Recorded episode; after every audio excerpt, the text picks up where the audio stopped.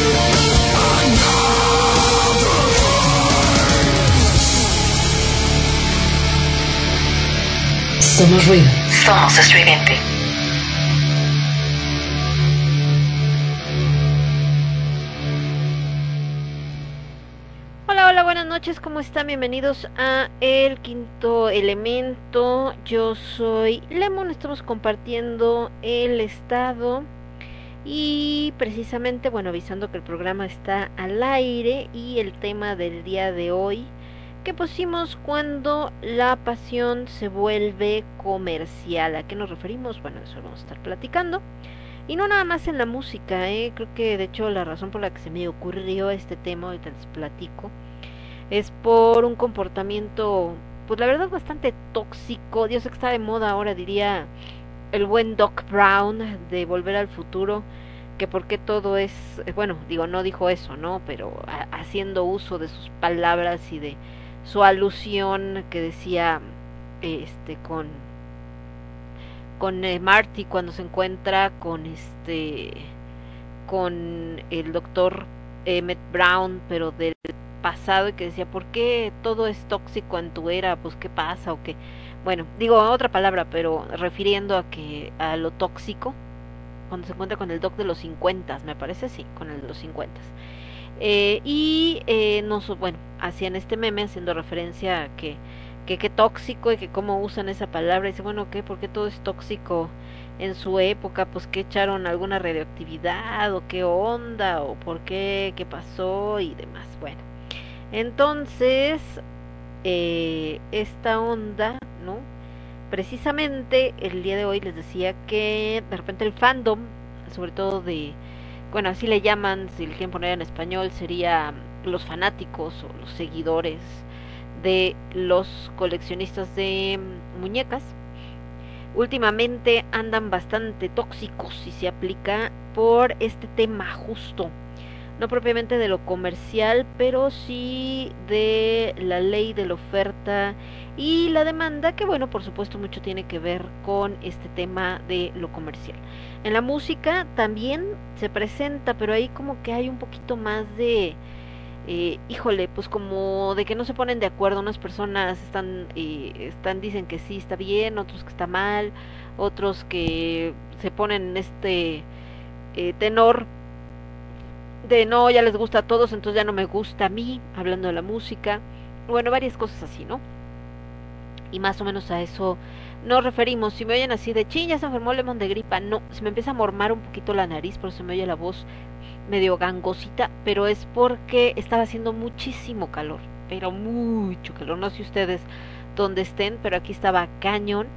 Y prendí el ventilador y por alguna razón siempre que pongo el ventilador me, me mormo un poquito, pero es que si lo apagamos, neta, neta es imposible. Lo único malo también, por si ustedes se dedican a esto de usar su voz, es que cuando estás hablando y hay un ventilador encendido, ya sea sobre ti, enfrente de ti, al lado de ti, en el mismo cuarto, para acabarla pronto o en el mismo espacio, es que se te empieza a resecar la garganta. Entonces, cuando vayan a, a dar una conferencia o algo y tengan prendido el aire acondicionado o algún ventilador, siempre tengan una botellita de agua al lado porque si no les va a empezar a dar tos a media presentación, porque les digo se va se va resecando. Y en el caso mío, bueno, les decía que se me morma un poquito la, la nariz, pero nada grave. Eh, lo digo porque ya ven que ahorita con el tema de, del COVID, que todavía pues desgraciadamente no salimos 100%, aunque mucha gente vive ya la vida allá afuera como si no hubiera existido. Este, pues ahorita cualquier persona que parezca que está enferma tantito de algo, ya todos se paniquean de que, ay, no vaya a ser COVID, está enfermo y todo, entonces no, nada que ver, es una cuestión más de, les decía, de esto de, del aire por la cuestión del calor.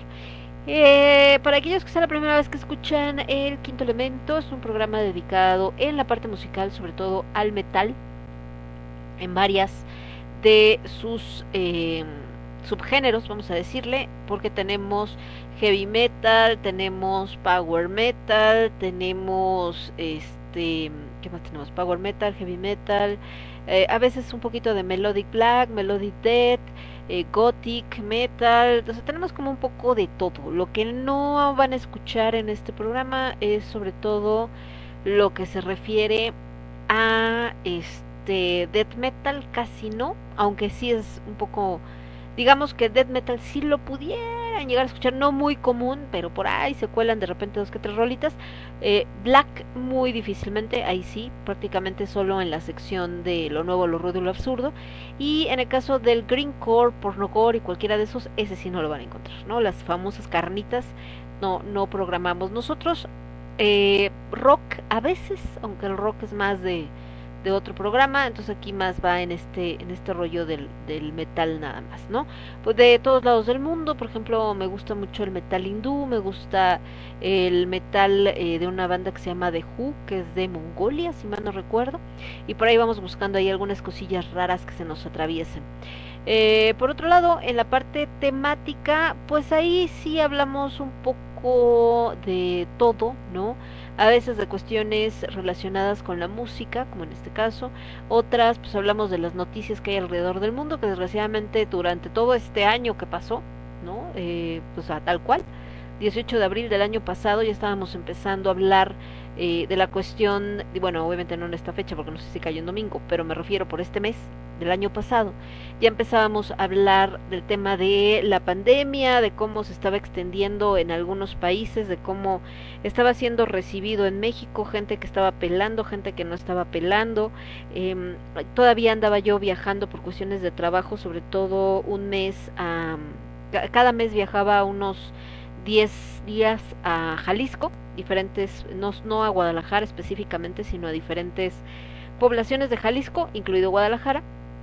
Y entonces eh, pues ya empezábamos a notar qué pasaba fuera de la ciudad, ¿no? Aquí en la Ciudad de México, o sea, fuera de la Ciudad de México. En la Ciudad de México la gente estaba ya un poco más eh, paniqueada viendo lo que pasaba en otros lados, pero en el interior de la República, no solamente en Jalisco, sino también en Morelos y en algunas partes del Estado de México, la realidad es que la gente estaba así como Ah, nada, no pasa nada, ¿no? Eso es en otro lado, es en China, aquí no importa, todo está bien, todos vamos a estar bien y pues no hacían mucho caso a las primeras medidas que se empezaban a mandar y a pedir, etcétera. Por aquí anda mi queridísimo Alucard, dice buenas lunas, me damos oscura por acá escuchándole. Bienvenido mi querido Alucard, ¿cómo estás? Y entonces les decía que el tema del día de hoy eh, pues iba a ser esto de eh, cuando la pasión se vuelve comercial. Porque al parecer para algunas bandas ha resultado como un pecado, ¿no? Eh, una banda que de repente empieza a promocionar su música en los circuitos más caseros, etcétera, y por algo le pega, imaginemos no sé, un Metallica, le pega a, a este a que lo lo promocionen a nivel global y de repente a la gente le gusta y oh sorpresa, ¿no? Ya es como, este, ¿sabes qué? Eh, ya la banda no es... Eh, no es una banda este buena porque ya se volvió comercial, ya todo el mundo la escucha, ya tiene fans de todos lados y como si así mágicamente así tengan la mejor calidad como como producción musical y suenen súper chido y te encanta no sé qué, como ya los escuchan todos mundos, en todo mundo, perdón, entonces ya es como si automáticamente le cayera como una maldición y fuera así de ya no quiero nada con esa banda. Y una de las canciones, puta, yo creo que de las más escuchadas de Metallica y que todo el mundo conoce, aunque no le gusta el metal, es justamente la que vamos a poner a continuación, que es Master of Puppets. Eh, Metallica, por supuesto, ha continuado. También otra cosa de cuando una banda se vuelve tan comercial es que tiene todos los ojos puestos en ella y entonces nada más la gente está al pendiente a ver qué hacen o dejan de hacer para írseles encima. Eh, los fans para saber más de ellos y algunos fans from hell que son estos que se clavan cañón en la textura y que son los de es que yo los escuchaba desde que nadie los conocía y yo ya traía las playeras desde que nadie los escuchaba ni sabían quién eran y ahora hasta Belinda, me acuerdo ahorita, obviamente no puede faltar Iron Maiden, ¿verdad? Belinda trae una falda de Iron Maiden y todo mundo se desgarra las vestiduras o bueno, ya no hablemos de eh, Miley Cyrus también, que por ahí creo que traía, no me acuerdo, igual una playera de una banda de metal o algo de una banda de metal o de, este género. Y pues todo el mundo estaba así como diciendo que, que casi casi como es una ofensa. Yo no entiendo dónde está la ofensa, o sea, eh, a lo mejor te, te da como chale con la chava si es que no sabe quiénes son que en el caso de Belinda, ah, lo dudo que no sepa quién es Iron Maiden, precisamente porque es una banda que es muy conocida en todos lados, pero yo creo que tanto en el caso de Metallica como en el caso de Iron Maiden, como dijo, es que son todas las clásicas, obviamente la gente las conoce, ¿no? Rolling Stones, Led Zeppelin, etcétera. Eh, no porque la gente las conozca o porque mucha gente las conozca quiere decir que ya no son valiosas. Desgraciadamente algo que sucede es que cuando una banda se vuelve comercial, a veces o la gran mayoría de las veces tristemente, empieza a traicionar su esencia y empieza a hacer música para las masas. Entonces ahí sí empieza a haber un cambio drástico en lo que hacía la banda al principio con respecto a sus últimos materiales. Metallica fue muy criticado en algunos de sus discos después de que tiene este boom, porque decían que ya no sonaba igual, pero pues habría que analizar si ya no sonaba igual porque cambiaron su estilo o ya no sonaba igual porque al volverse a comercial la gente ya no confiaba en ellos, sus primeros seguidores. Nos vamos con esto que se llama Master of Puppet y regresamos. Yo soy Lemon, esto es el quinto elemento y lo escuchas únicamente a través de Radio Estridente. Regreso. Estás escuchando Radio Estridente.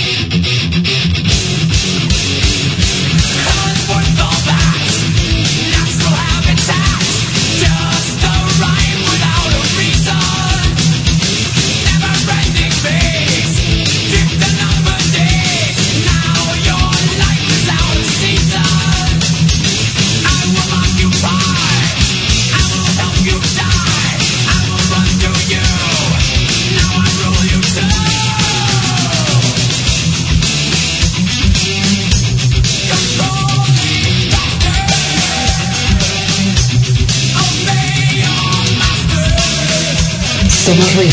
Somos estridente.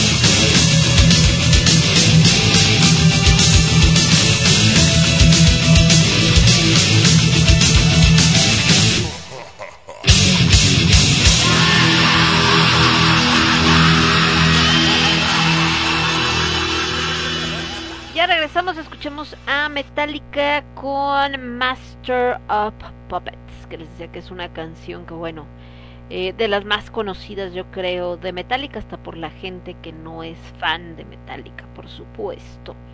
De este lado estábamos viendo si teníamos algún comentario, pero parece que parece que no hay. Es que también aquí luego ya ven que lo checo normalmente en el teléfono o en cualquier otra porque pasa todo el rollo de este lado, déjenme ver qué más tenemos. Em, este, eh, ahí está. Entonces, entonces, lo que les decía con esto de las bandas comerciales, en el caso de Metallica, pues llegó a tal grado que incluso bandas como Apocalíptica se hace famosa, es un cuarteto de cuerdas clásico, que un día se levantan diciendo, ¿y si hacemos canciones de Metallica? Cómo ves, ¿no? Y entonces a la hora que las presenta, pues a sorpresa, ¿no? Que todo el mundo maravillado, feliz de la vida, etcétera. Entonces más o menos así está el asunto. El caso es que, déjenme ver, ¿qué más? Estoy checando por acá, ¿qué más tenemos? El caso es que eh, se hicieron famosísimos. Después de Apocalíptica, obviamente empieza a hacer otras eh, canciones diferentes, ¿no? Sin problemas y obviamente eh, se hace muy conocido, empiezan a hacer por supuesto también, eh, empezaron a hacer también eh, duetos, porque obviamente ellos no cantan, ellos solamente tocan los instrumentos, empezaron a juntarse con cantantes de la escena que, que graban algunas canciones, como Nina Hagen, por mencionar una, y eh, a presentar eh, todas estas nuevas canciones y por ahí pues tuvieron bastante éxito hasta sus últimos discos y bueno ya ahorita como que bajó, al menos yo no he visto nada nuevo de los señores de Apocalíptica porque después hubo como un boom de todo este tipo, ahorita volvemos a lo de lo comercial, ¿no? Ellos siendo un cuarteto clásico, de repente hay un boom de este tipo de fusiones y entonces aparecen chicas violinistas, eh, este, más cuartetos de cuerdas o de violonchelo, o sea, ya sea ellos tocan el violonchelo, de violines, eh, alguna, un, por ejemplo, una pareja, unas hermanas que no me acuerdo, son europeas, no, no recuerdo exactamente de qué país, que tocaban el arpa e igual hacían como covers de canciones de metal, entonces como que es el, ah, mira, funciona, vamos a hacerlo, ¿no? Y entonces de repente hubo así, se inundó el mercado de todo este tipo de, de propuestas. Y aquí es a lo que iba, que les decía que por eso también parte del tema era porque lo veo en el grupo de los coleccionistas. El tema de la ley de la oferta y la demanda. Ahorita últimamente se ha puesto muy de moda todo esto que tiene que ver con los sistemas económicos porque por las situaciones políticas mucha gente habla que si nos llevan al comunismo que si muere el capitalismo que si ahora les dio por no sé la anarquía en fin y creo que al final nadie tiene exactamente claro de qué trata cada sistema normalmente utilizan países icónicos en estos sistemas como ejemplo es decir si hablan de socialismo siempre ponen de ejemplo a Venezuela o a Cuba pero pues se les olvida que Rusia por ahí tuvo muchos años también ese sistema y pues es una de las potencias mundiales, ¿no? Lo dicen, sí, pero ya se volvió democrática. Eh, pues no sé qué tan democrático sea eh, alguien como el presidente Putin, que ha hecho mucho por su país, pero también de repente hay una manifestación y bolas desaparecen, ¿no? Y eso pues no es como una práctica muy democrática, que digamos. Eh, y pero le funciona para mantener pues, su país en orden, o al menos eso es lo que se ve desde afuera. Es también un poco difícil saber qué pasa en un país si estamos tan lejos, ¿no? Por más que existan las redes sociales y todo. Eh, en el caso del eh, capitalismo, pues siempre se habla de, de Estados Unidos como el mejor ejemplo, pero pues si vemos ahorita Estados Unidos ha tenido problemas bastante graves, ha estado colapsado por varias situaciones. A últimas fechas, nuevamente todo este rollo de los de los tiroteos y de que hay muchos eh, chavos sobre todo, ¿no? Pero digo, en general, gente que eh, como pueden comprar un arma casi casi en el Walmart, bueno, no casi casi, incluso en el Walmart, eh, se les hace fácil de repente con algún trauma o algo ir y, y pues este empezar a disparar en un área, ya sea por cuestiones raciales, religiosas, etcétera, y pues sí se arma el buen borlote, ¿no? Y ahorita también, y también pasó por una crisis económica muy fuerte eh, antes del tema de la pandemia, durante la pandemia no se diga, tuvo muchos muertos por el tema del COVID, eh, todos los cambios de gobierno, las broncas con Donald Trump, entonces eh, lo ponen como ejemplo, pero pues tampoco es un país perfecto, tampoco es que todo le salga súper bien y también hay otros países capitalistas pues que tampoco no les ha ido tan así como uy súper chido ¿Por qué ponen como ejemplo del comunismo a Venezuela y Cuba? Porque mucha gente de Venezuela y de Cuba huyen de su país buscando mejores condiciones de vida, ¿no? Entonces ay, si el socialismo es tan bueno, ¿por qué la gente sale del país huyendo? Pues es lo mismo si habláramos del capitalismo, si el capitalismo es tan bueno, ¿por qué la gente se muere de hambre en estos países y por qué hay tanta indigencia? Y aquí fíjense que aprovecho para, para hacer como una, una pausa, eh, les voy a platicar más adelante Justo el sábado en Valderas eh, me tocó toparme con un personaje que parece sacado de una de las obras de teatro que presentamos, pero literal, siempre es como, ay, sí, pues hace referencia a la gente de la calle esta obra, entonces pues es alguien de la calle, no, pero ahora sí fue literal, como si hubiera encarnado el personaje, hasta la manera de hablar, la manera de comportarse, y pues sí fue bastante impresionante y sirve un poco para ilustrar esto que estamos hablando de los sistemas económicos. Y van a decir, bueno, ¿qué tiene que ver los sistemas económicos con esto que hablamos de cuando la pasión se vuelve comercial?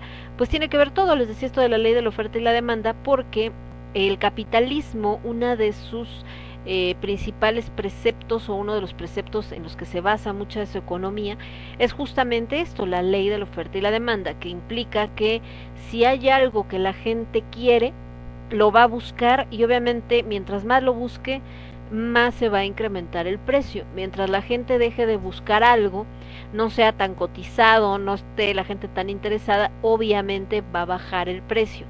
Esto lo vemos en todos los mercados, incluso en los grandes como los supermercados, cuando algo ya tiene mucho tiempo en los estantes y no se vende, hablando por ejemplo de muñecos, de cosas del área de automóviles, o sea, decir cosas que no son de la línea normal, porque obviamente eh, en abarrotes, eh, incluso donde venden todo lo de papelería, etcétera, son cosas, hay cosas que son de la línea fija, ¿no? Siempre se compran cuadernos, siempre se compran lápices, siempre se compran plumas, etcétera. Y que además no tienen fecha de caducidad, entonces no hay mayor problema. Pero hay muchos productos, de hecho yo creo que el mayor porcentaje de la tienda, que son eh, productos que tienen una vida al final del día. De hecho, hasta las plumas tienen una vida, no la puedes tener ahí todo el tiempo porque obviamente se secan. Y, eh, y esto quitando los alimentos, ¿eh? ya que hablamos de fechas de caducidad y todo esto, no hablando de este aceites, este, o sea, toda la parte de abarrotes, que son alimentos pero empacados, vamos a decir, no, no hablando de los perecederos como tal. Eh, tenemos también en el área de aceite de motor, el limpiavidrios, los jabones, el papel de baño, etcétera que realmente no es que se echen a perder, pero sí tienen una vida. Y entonces, eh, cuando un producto de estos de plano no se mueve, o sea, empiezas a checar y dices, puta, es que vendimos uno hoy, este otro hace dos semanas, y tengo como 500 ahí guardados y eh, de plano pues como que no salen. Entonces obviamente esto implica un gasto porque todo eso, todo eso es dinero detenido. Y ahí esta ley de oferta y demanda aplica porque dice, ¿sabes qué? Ni modo, vale 100 pesos, ponlo a 80, ¿no? A ver, y ya cuando ven que pues no, sabes que no, pues bájalo hasta 50 e incluso llega a estar a no sé, 20 pesos algo. Y esto pasa mucho, les decía ahorita hablando de juguetes, lo he visto en el mundo de los juguetes, donde sale por alguna película, alguna no sé qué, y de repente te dicen, ah, esto se va a vender súper bien. Y por algo Y o Z no les gustó, esta fe, lo que quieran, no se vende. Y entonces de repente salen estas super ofertas donde algo que costaba 500 pesos ahora cuesta 50 pesos, ¿no? Porque lo que necesitan es moverlo, que se libere ese espacio para meter mercancía nueva. Entonces, eh, esto es como parte mucho de lo que mueve este tipo de economía, pero curiosamente no le gusta a muchas personas, sobre todo en ciertos ámbitos, porque es que está muy caro, es que todo mundo lo busca, es que no lo puedo comprar. Entonces cuando dices, bueno, si no lo puedes comprar, pues qué pena, ¿no? La gente lo demanda, se va a ofertar alto y pues al que le alcance. Y si no te alcanza, ups, qué pena. Y entonces, ay, clasismo. No, pues eso no es clasismo, es capitalismo, así funciona, ¿no? eh, hablan incluso de, de, poner topes de precios, no estoy hablando en general, estoy hablando por ejemplo en esto de coleccionismo porque es el ejemplo que tengo más cercano. Eh, hay que poner en el grupo que los administradores pongan un tope, no puedes, no, no puedes, ¿por qué? Porque eh, precisamente también otra cosa que el capitalismo permite es que vendas al precio que tú consideres adecuado y no va a depender de quien lo venda, sino de quien lo compre. Entonces, eh, obviamente muchos gobiernos, sabiendo que esto sucede, pues han puesto cierto topes a productos. Durante la pandemia lo vimos mucho. Eh, cubrebocas, eh, gel de alcohol, etcétera, que costaban, no sé, 50 pesos de manera normal el kilo de gel de alcohol, de repente ya valía 150 y obviamente ahí sí en algunos casos tuvo que intervenir la Profeco que es la que protege al consumidor, para controlar esto, decir, bueno, espérate, no, no te pases de lanza, yo sé que le vas a subir el precio, pero tampoco le quieras subir al triple. Entonces, pero al final hay esta, eh, como esta flexibilidad en cuanto a que si hay un mercado yo puedo ofertar al precio dentro de estos parámetros y no va a depender de mí, sino que la gente me compre a mí porque es más caro pero le gusta mi servicio o porque le queda más cerca o lo que ustedes quieran que al otro cuate que vende más barato. Y puede aparecer también y eso también sucede, aparece alguien que vende más barato, te quita todo el negocio y pues con la pena no puedes reclamar, es parte del sistema en un sistema de otro tipo, como un sistema socialista, pues sí hay unos topes bastante estrictos, nadie puede vender a más de esto, nadie puede ganar más que el otro y como que todo se, se reparte, pero pues también eh, la limitante por lo que mucha gente se queja es porque no puede haber un crecimiento de... Eh, de los que se dedican a las ventas, por mencionar algunos. De hecho, ahorita con la pandemia, mientras hay muchas, eh, pues muchas em empresas que desgraciadamente vieron eh, caer no sus negocios y incluso tuvieron que cerrar. También hubo muchos negocios que prosperaron y que crecieron muchísimo precisamente porque vendieron productos que tenían una alta demanda. Entonces eh, en el caso de la música pues sucede igual. Porque tenemos ahorita un boom del reggaetón que a muchas personas se nos hacen así como guacala que asco porque hay una gran demanda. Y mientras la gente lo pida obviamente los empresarios y toda la gente que se dedica a la cuestión musical pues lo va a seguir vendiendo. Tanto así que hasta músicos que no tienen nada que ver con el género, pensemos, no sé, en alguien como Yuri, que a lo mejor para ustedes es, ¿y esa Yuri quién es o qué? Pero pues una cantante de pop en español bastante importante en México en los 90s, 90 todavía en los 2000 eh, ella normalmente canta balada, entre otras cosas, y de repente la ves cantando reggaetón. ¿Por qué? Pues porque su disquera es como sabes que ahorita vende reggaetón, entonces tienes que cantar reggaetón. Y baladistas, rockeros, mucha gente que por la cuestión que tiene firmada con eh, las disqueras, las disqueras no les interesa la música que hace, les interesa qué es lo que vende. Entonces, esto es lo que vende, con la pena, esto es lo que vamos a presentar. Y bueno, nos vamos a ir justamente con eh, los señores de Apocalíptica que les mencionaba eh, este primer disco, bueno, no sé si es su primer disco, pero pues el que mucha gente conoce, que se llama Plays Metallica by Four Cellos, que es como se dan a conocer, o muchos los conocieron, que es precisamente que hacen estos covers de Metallica. Ya escuchamos a Master of Puppets, entonces nos vamos a ir con Enter Sadman, digo obviamente es bastante cortita. Y otra banda que también de repente se vuelve súper comercial y entonces mucha gente es no ya son fresas no me gustan no es que este cuate no es tan buen guitarrista solo porque es famoso pues ya se imaginarán quién es los señores de Guns Roses que también fueron todo un precedente en su época, pero también eh, pues mucha gente los criticó cuando se volvieron tan conocidos. De los señores de, mm, eh, de Guns N' Roses nos vamos a ir con Don't Cry, la original, ahora sí dice original, porque luego hicieron varias versiones de sus propias canciones y regresamos. Yo soy Lemon, esto es el quinto elemento, lo escuchas únicamente a través de Radio Estridente. Vuelvo. Escuchando. Estás escuchando Radio Estridente. Radio Estridente. Radio Estridente. Radio Estridente.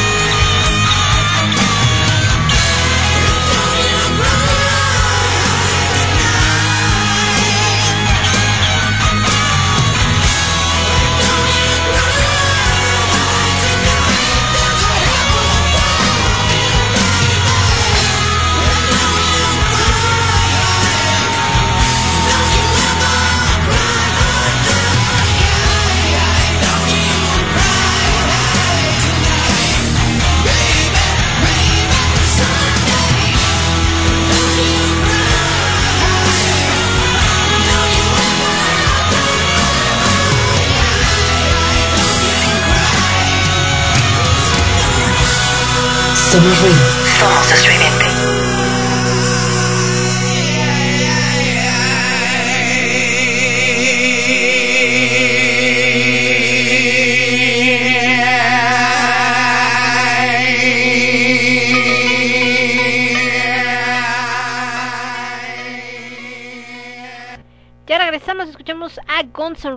Con esto que se llamó Don't Cry y antes Apocalíptica con Enter Satman y bueno les decía que justo pues esto de de Apocalíptica desata este boom de de que lo clásico también se podía mezclar con el metal. No es que antes no se pudiera pero en ese momento a la gente le empieza a resultar bastante atractivo y en el caso de Guns N' Roses pues también estas bandas eh, californianas si mal no recuerdo los señores de Guns que también hubo una época en la que se presentaron. Aquí en México el fenómeno también se presentó nada más que aquí nuestro California sería satélite en el estado de México.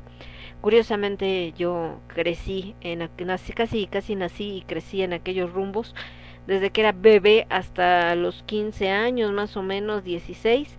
Y entonces, eh, pues justamente fue eh, cuna de muchas bandas que después se volvieron icónicas y que también se vieron sometidas a este rollo de que ah ya son muy comerciales y ya no hacen lo de antes y ya son una bola de no sé qué y es que estos cuates hicieron y tornaron y se pasan y entonces y yo y tú bla bla bla bla como por ejemplo Café Tacuba no por decirles que salió de por aquellos lugares, entre muchas otras, creo que también, no me acuerdo si la casta, la cuca, una de esas también es de por aquellos rumbos de, de, de satélite, la Lupita no, Lupita es de Tijuana, que también es otra cuna bastante importante, Tijuana de varias bandas, y, eh, y bueno, se topan con esto, donde de repente representaban como este underground y de repente vuelven.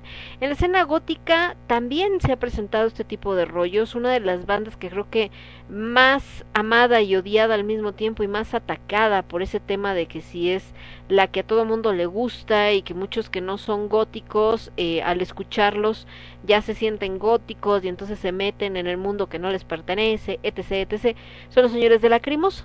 De hecho, han hecho mucha burla, suben muchos memes de Tilo Wolf con esto de que tiene el mechón eh, blanco en su cabello, eh, haciendo burla con respecto a un cantante de banda mexicano, ¿no? De una banda bastante conocida, los Tigres del Norte, y también hacen este, este rollo. Entonces, pues, ¿qué les digo, no? Eh, incluso en el caso de Tilo Wolf, como él también trabaja, eh, o bueno, no sé ahorita, pero hace unos años, también era DJ, y pues programaba lo que le pidieran. Entonces creo que en una fiesta estaba programando a, a este, eh, ay, a Lady Gaga y entonces ya se lo acababan de que como él estaba programando a Lady Gaga. Y yo así como de a ver mi chavos pues está trabajando no o sea no es una onda igual y le preguntan les va a decir que les que le gusta la música no tendría nada de malo. Las bandas sus integrantes tienen diferentes influencias y eh, mucha gente se sorprendería, no todas son metales, o sea, no. Hay gente que le gusta, por ejemplo, me acuerdo cuando entrevistamos a Francisco de Vía Dolorosa, una banda mexicana, y él decía, a mí me gusta la trova, eh, Silvio Rodríguez, etcétera, el buen Salvador de la Castañeda, por eso después hizo esto de Salvador y los, los Eones, porque le gustaba o le gusta la música mexicana, como la de José Alfredo Jiménez, y de hecho muchos de esos boleros son los que toca eh, o los que interpretan justo este Salvador y los Eones. Entonces, eh, y eh, en el caso de Café Tacuba, incluso después empezó pues a meter otros ritmos que a muchos seguidores originales más clavados en el rock, pues no les pareció como la mejor idea y fue cuando digo que los criticaron, porque venden cursos hasta con tonos tropicales, no hablemos ya de la maldita vecindad, con algo como como Kumbala que tiene este rollo, eh, en fin, entonces empezaron a mezclar y ahí la gente pues perdió la cabeza literal.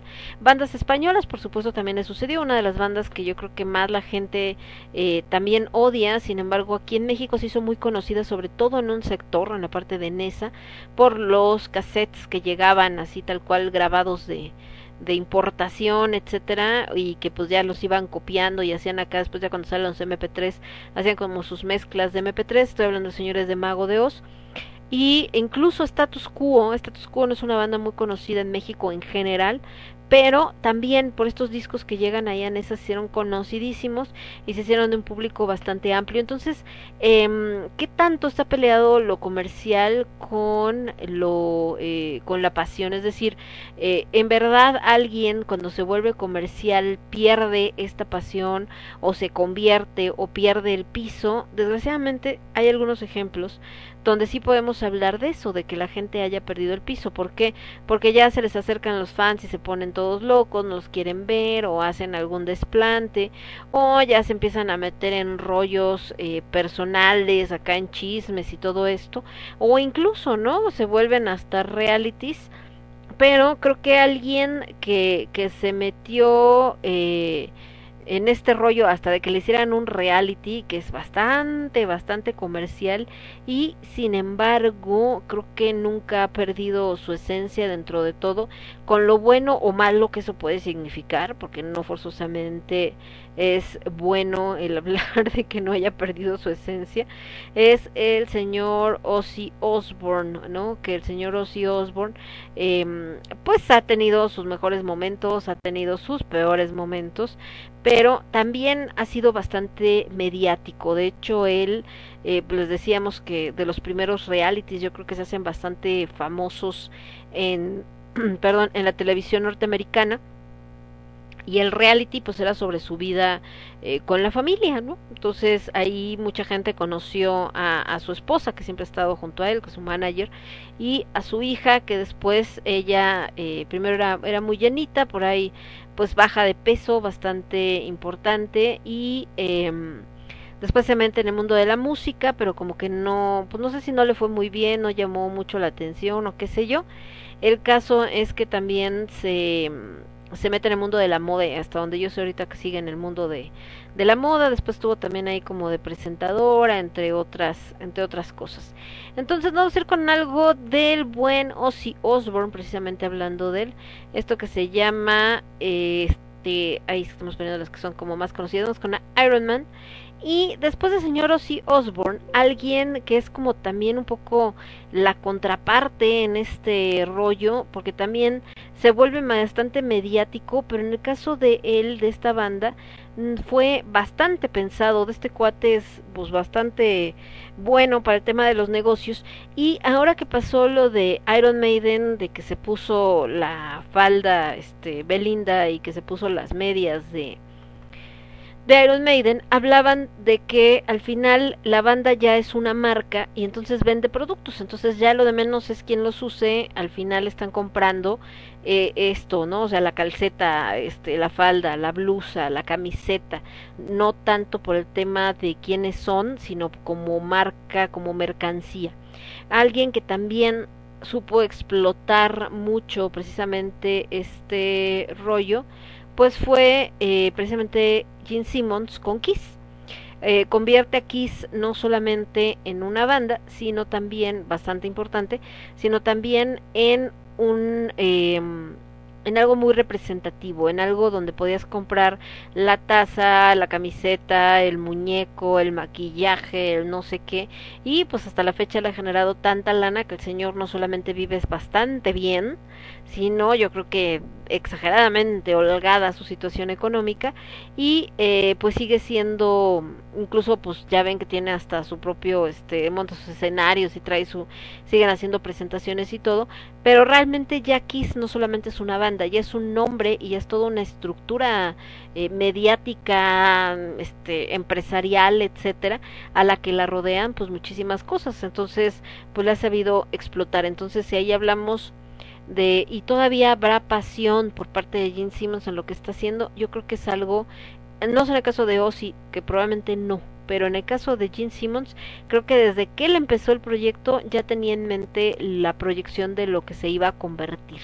Entonces, eh, ahí pues creo que tendríamos que tomarlo así como si nos vamos a que si está siguiendo el objetivo que se planteó desde el principio, yo creo que sí.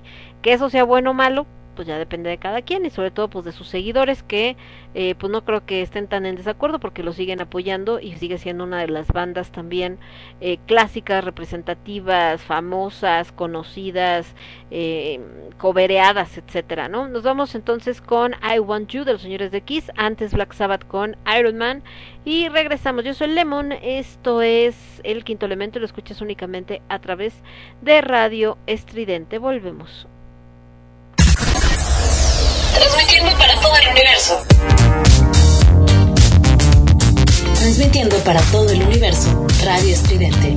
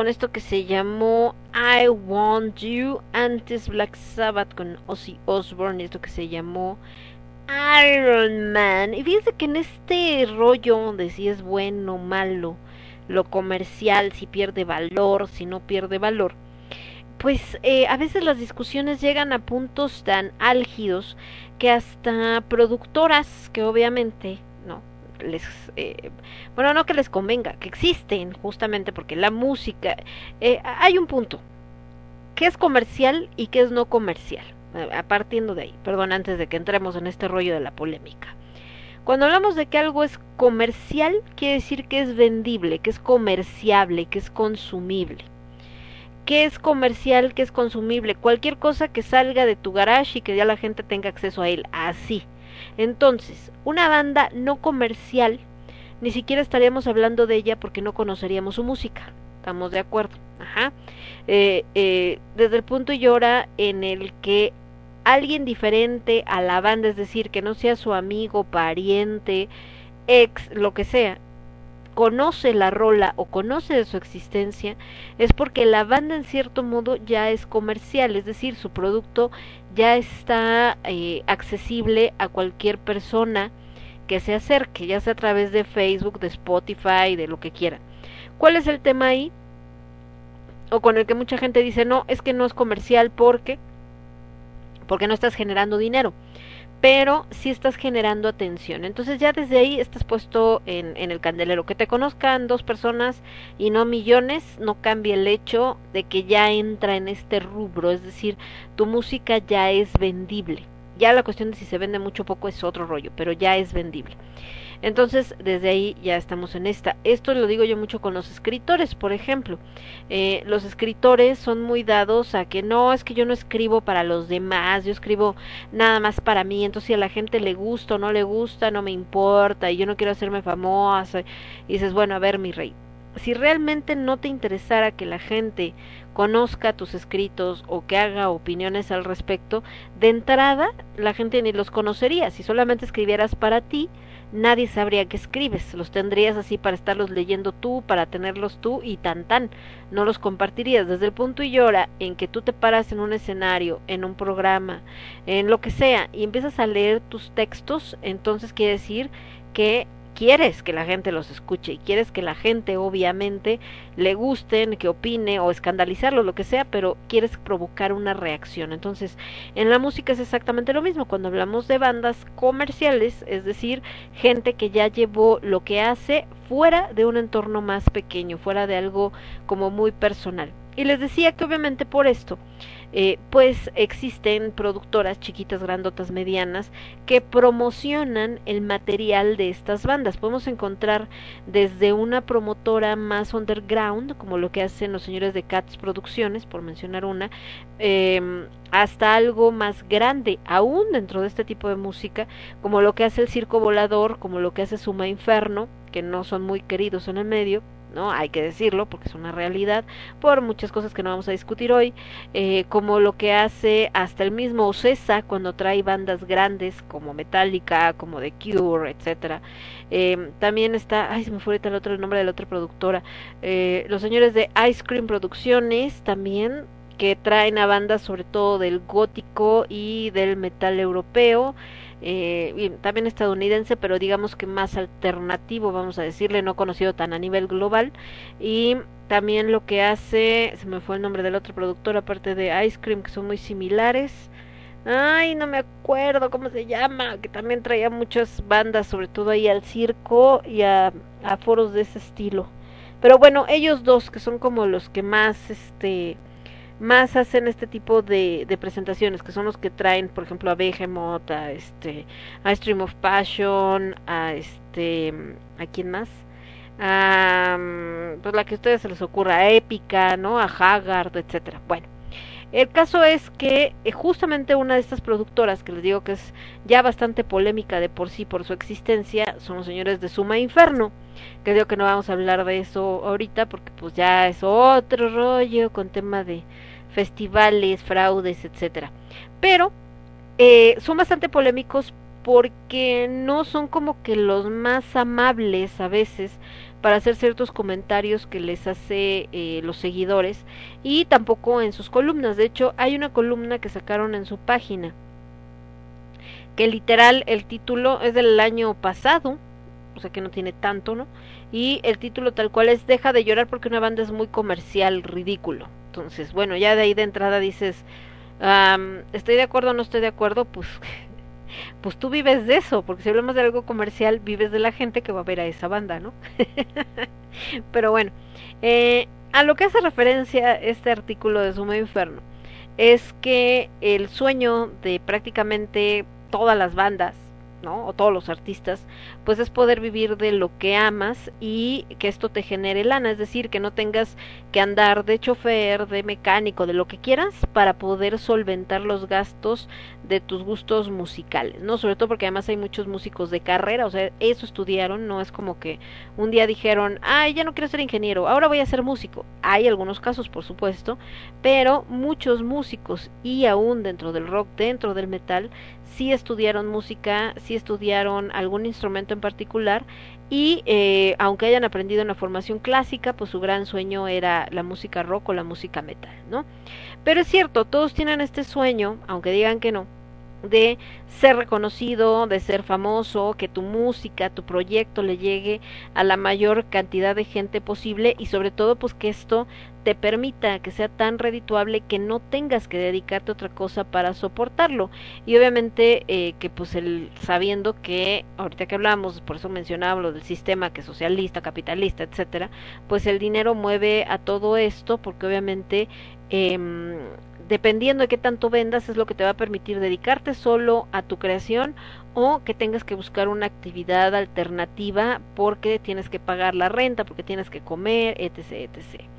Entonces, eh, aquí a lo que hace referencia Suma Inferno, por eso les digo que, ah, no sé, yo en esa parte no estoy muy de acuerdo en lo como lo maneja, porque estos de los que se queja y a los que insulta, porque al final es un insulto, pues son los mismos que mañana le van a pagar un boleto para ir a ver una de las bandas que trae, ¿no? Entonces es como jugarle muy al vivo pensando que hay suficiente público y ellos, los que alguna vez reclaman o se quejan o hacen estas opiniones, eh, no son los que te mantienen en el candelero. Entonces, pues no eres ocesa tampoco para traer eh, bandas pop o de otro estilo como para poder sobrevivir, pero bueno, cada quien, ¿no? ¿Por qué lo digo? Porque aquí dentro de este mismo artículo dice, lamentablemente los metaleros, así entre comillas, son una de las criaturas más lloronas que existen. Llora por todo y todo les arde, nada les parece de todo se quejan. Pero entre todas las cosas por las que hacen berrinche, una muy especial es que su banda favorita o la que intenta denostar se volvió muy comercial. O sea, para ellos el hecho de que una banda tenga un éxito dentro del mercado es alguna especie de pecado que le priva de cualquier clase de respeto e incluso le quita la mayor parte o todo, depende del individuo en cuestión, del talento y potencial que podría llegar a tener. Entonces, eh, les digo, entiendo su opinión, no estoy muy de acuerdo en la manera en que lo expresan, sobre todo por el público del que tú vives y al que tú te refieres, ¿no? Pero bueno, en fin. Eh, eh, lo que sigue diciendo la nota es este rollo de que tanto el rock como el metal, como todo esto, pues pertenecen a la industria de entretenimiento que al final mueve millones de dólares y que son el sustento no solamente de los músicos, sino de toda la gente que está alrededor, es decir, eh, técnicos, eh, publicistas, mercadólogos, este, vendedores de boletos, gente que vende comida fuera del lugar donde se presenta la banda, etcétera. Y que es cierto, de hecho, una de las industrias más golpeadas durante esta pandemia pues fue justo esa llamada industria del entretenimiento. Aquí cuando hicieron este artículo ni siquiera se imaginaba Suma Inferno lo que venía y que se convirtió en un verdadero infierno, eh, que es el hecho de que se detuvo toda esta industria porque si algo es lo que menos se, se presentó durante este año de encierro, pues fue conciertos, tocadas, etcétera, todo se tuvo que hacer de manera de streaming, la industria tuvo que cambiar, tuvo que adaptarse, pero incluso ahorita que menciona este de que si los llorones y no sé qué, a mí me llamó la atención ver un, eh, un post en Facebook donde una persona decía que las personas que habían pagado un boleto para un concierto digital eran las mismas que grababan, eh, digo obviamente con malas palabras y todo, insultando, que eran las mismas que en un concierto estaban grabando con su teléfono en lugar de disfrutar el concierto. Eh, valga la redundancia, pero creo que ahí estamos siendo también bastante injustos, si se los dice alguien que tiene una compañía de teatro independiente y que temo, tenemos tenido que enfrentar esto sin que nos guste el hecho de no tener al público que te esté viendo porque lo hace exageradamente complicado y le quita pues mucho de esta magia que tiene el teatro al ser presencial. Sin embargo, ¿qué hay aquí? Eh, ahí también cual, cual aplica la de renovarse o morir, ¿no? ¿Por qué se hicieron conciertos digitales? Porque no se pueden hacer presenciales. Entonces, no es el hecho de que, ay, van de ridículos a pagar un boleto digital, es que no hay de otra. Los foros están cerrados, todavía los centros de convenciones se amplió, al menos aquí en la Ciudad de México, 15 días más no van a poder abrir. Estamos hablando de lugares como el Pepsi Center, donde de hecho se presentan muchas de las bandas, ¿no? Entonces, eh, los foros que están abiertos y se les permite hacer presentaciones, son foros obviamente en muy chiquito y además con el aforo controlado. todavía no hay como ya empezaron a hacer en España y en otros países estos conciertos masivos de miles de personas. Aquí no. Entonces, eh, ¿Por qué se hace un concierto digital? Pues por eso, porque de qué otra manera lo haces, de qué otra manera compartes la música y también volvemos a este tema. Pensamos que el músico vive del aire, ¿no? Entonces, si no hacían este tipo de presentaciones, ¿con qué iban a pagar todas las cuentas si ellos viven de eso? Aquí cuando hablamos de esto de es malo que alguien se vuelva comercial, pues ahorita resultó malo porque era el único ingreso, pero también es lo que los ha permitido estar donde están y seguir trabajando, ¿no? Pero bueno, entonces aquí sigue haciendo referencia a que al final pues se tiene que, que generar dinero para que las bandas subsistan y bandas como las que habíamos mencionado, habla él como es Metallica, Iron Maiden, Ramstein, Black Sabbath, ACDC, YouTube y bueno, varias, ¿no? Que son los que generan suficientes billetes para mover pues una maquinaria bastante, bastante grande. Eh, y luego por acá también hace mención que dice que te aseguro que tú, dice quien está leyendo esto, comenzó a escuchar rock con Pantera, con Linkin Park, con Limp Bizkit, ¿no? Dice, o me vas a decir que desde, que eras un niño escuchabas a Dark Throne, Bursum, Nargaroth o Death. Eh, dice, vamos, deja de lado tu ridícula pose y acepta las cosas como son. En esto tampoco es completamente cierto. Ah, hay gente que desde muy niña escuchaba las bandas que a lo mejor escuchaba su primo, su tío, su papá, etcétera, y que a lo mejor no eran tan conocidas muy de la mano también obviamente con las, bar, eh, las bandas comerciales, ¿no? Por ejemplo, dice Metallica es muy comercial y sin duda es mucho más importante que Megadeth, Anthrax, Slayer o Havoc. Iron Maiden es muy comercial y es mucho más relevante que Saxon, eh, Hammerfall, Anvil o los mismísimos Judas Priest. Ra Ramstein es muy comercial y ha dejado huella a nivel mundial que Creator, Sodom, Halloween o Omp.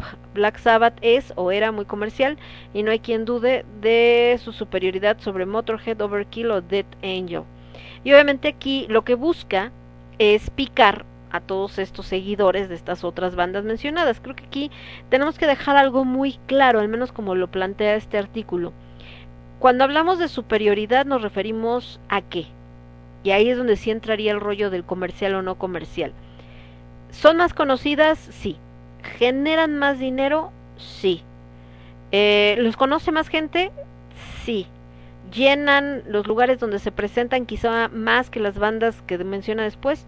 probablemente sí, pero eso va muy diferente o es muy diferente a quién es mejor, mejor cómo, mejor técnicamente hablando, mejor eh, musicalmente hablando, en cuestión de composición, en cuestión de músicos con los que trabaja, en cuestión de sonido, pues eso ya es otro rollo completamente distinto. Hay gente que tiene un talento increíble y que por cuestiones comerciales no tiene tanto eh, forum como alguien que tiene menos eh, eh, menos conocimiento de esta música. Ejemplo, lo que pasa con el reggaetón. Hablamos de que aunque se escuche en todo el mundo, aunque lo siga mucha gente, aunque le encante a mucha gente, se diviertan, lo que ustedes quieran, eso musicalmente hablando no lo hace superior a otros géneros o a otras composiciones o a otras cosas.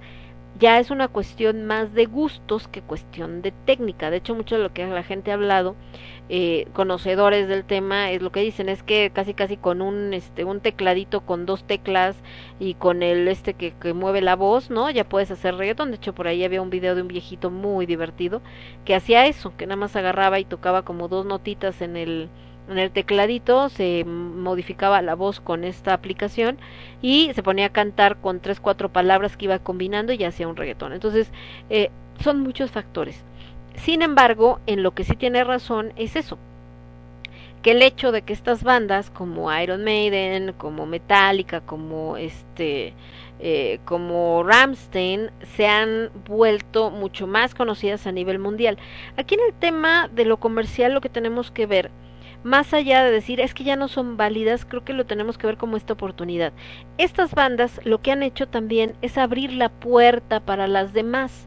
O sea, porque él aquí habla de, ay, son más importantes. Pues no sé si son más importantes, pero gracias a que existe, por ejemplo, un Metallica, mucha gente tuvo la oportunidad después conocer a Megadeth, a Anthrax, a Slayer o a Havoc, ¿no?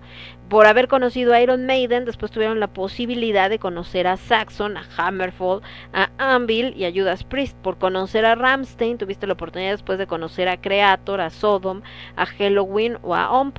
Y por conocer a Black Sabbath, eso quizá te abrió la puerta para que conocieras a Motorhead, a Overkill o a Dead Angel. Entonces, eh, pues obviamente es muy diferente. Eh, la verdad, les digo, este artículo lo menciono por esto, porque en lugar de construir, desconstruimos, en lugar de unir y de dar una opinión, atacamos, y eso es lo que hace este artículo, atacar, ¿no? Porque después dice, y con decir que son bandas relevantes e importantes nos referimos al contexto general de la cultura mundial, no a tus gustos personales y los de tus cinco amigos que buscan desesperadamente un poco de atención o sentirse especiales por escuchar música que pocos han oído. Eso no te hace especial, te hace patético lo que tú necesitas no es escuchar música, sino terapia. Entonces, a eso es a lo que voy, ¿no? Eh, realmente necesitas atacar. Hay gente que se pone muy loca, sí, pero entonces estás juzgando el mismo juego y tú como productor, que supone que estás yendo más allá, no te puedes poner a jugar el mismo juego de la gente que cae en estos ataques. Entonces, eh, porque aquí solamente habla de dinero, como pues las bandas que, que cobran, este pues obviamente dice que te parece hablar de los cientos de millones de dólares que generan Tool, Iron Maiden, Ozzy Osbourne o ACDC, o aún mejor hablemos de los miles y miles de dólares que bandas como Emperor, Immortal, Venom, King Diamond o Behemoth cobran por cada presentación, porque a la hora de cobrar se les quita lo true, por supuesto, ¿no? Y eh, la conclusión, que quizás es lo más rescatable de lo que hace el artículo, es que una banda comercial no es mala solo por el hecho de ser comercial, que la calidad no va peleada con el número de disco que vendas, ni con los boletos, ni con lo que inviertas, etcétera, ¿no? Entonces que va asociado con otro tipo de cosas y eso es lo que genera y que además obviamente dependiendo de cada público es el que va a determinar o el que va a decir qué banda le parece mejor o no le parece mejor, porque obviamente hay gente que le gusta el death, pues obviamente las que va a decir que son mejores son las bandas de death. Hay gente que le gusta el black, las mejores bandas para él son las de black y así nos podemos seguir del power, del heavy, etcétera. Pero bueno, nos vamos a ir con un poco más de música. Me voy con los señores de Iron Maiden. Iron Maiden también se volvió una marca por eso les digo que estuvo en el candelero oro con este tema de la señorita Belinda. Porque además de la ropa, pues eh, Eddie, su mascota, era algo que veían en todos lados. Yo les puedo decir que, por ejemplo, cuando yo era niña, ¿no? Uno de mis primos, que es un poco más grande que yo, sí es más grande que yo, no, es como de mi, un poquito más chico pues sí, porque es el hijo de en medio. Mi prima es la que es de mi edad, que es su hermana, que es un poco más grande que él. Entonces debe ser como un año menor que yo, dos años menor a lo mucho.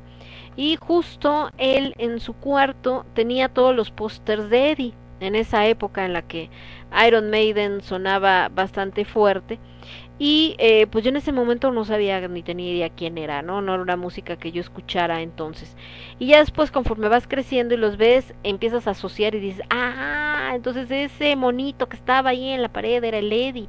Entonces, eh, obviamente, eh, eso también se vende, la imagen esta gigante que saca de Eddie en sus conciertos, el tema del, del avión, ¿no? De que, que utilizan para las giras que maneja, maneja Dickinson, que es el, el Iron Maiden también.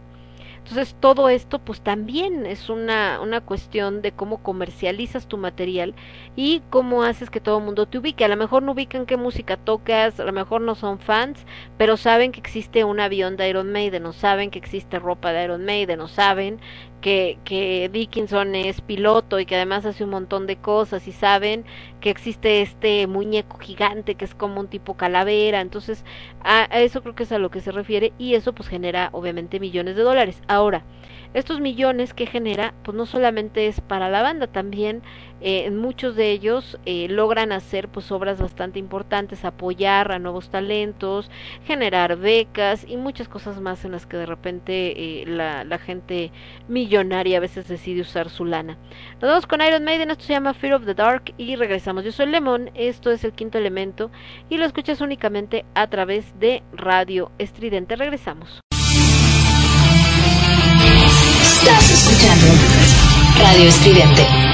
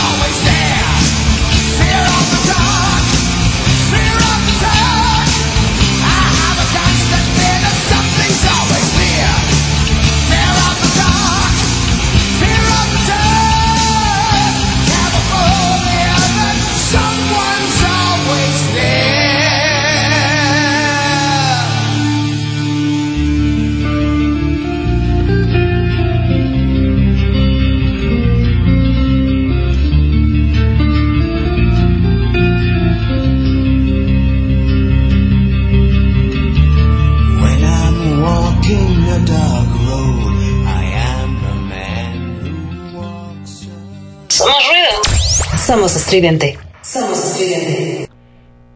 Ya regresamos, escuchamos a Fear of the Dark con los señores de, de Iron Maiden y que bueno, les decía que estuvieron en este tema de la polémica justo por esta situación, ¿verdad? De que de que usó su ropita Belinda y por ahí estaban los que la defendían, los que la atacaban, los que se pusieron bien acá. Pues digo, ahí yo lo que le veo es esta parte de, de gente que sigue a Belinda, de repente ve que trae una falda de Iron Maiden, unas medias de Iron Maiden, dice, ¿quién serán esos cuates? Y entra, los escucha y dice, ah, tan chidos, pues está chido, ¿no? Ya un alma más salvada a favor del heavy metal, pero bueno, gente que se clava. Y hay gente que se pone, pues les decía, bastante agresivos, como estos chicos de, de Suma Inferno con este artículo que subieron el año pasado y que por cierto tiene un comentario nada más de este año, curiosamente un año después.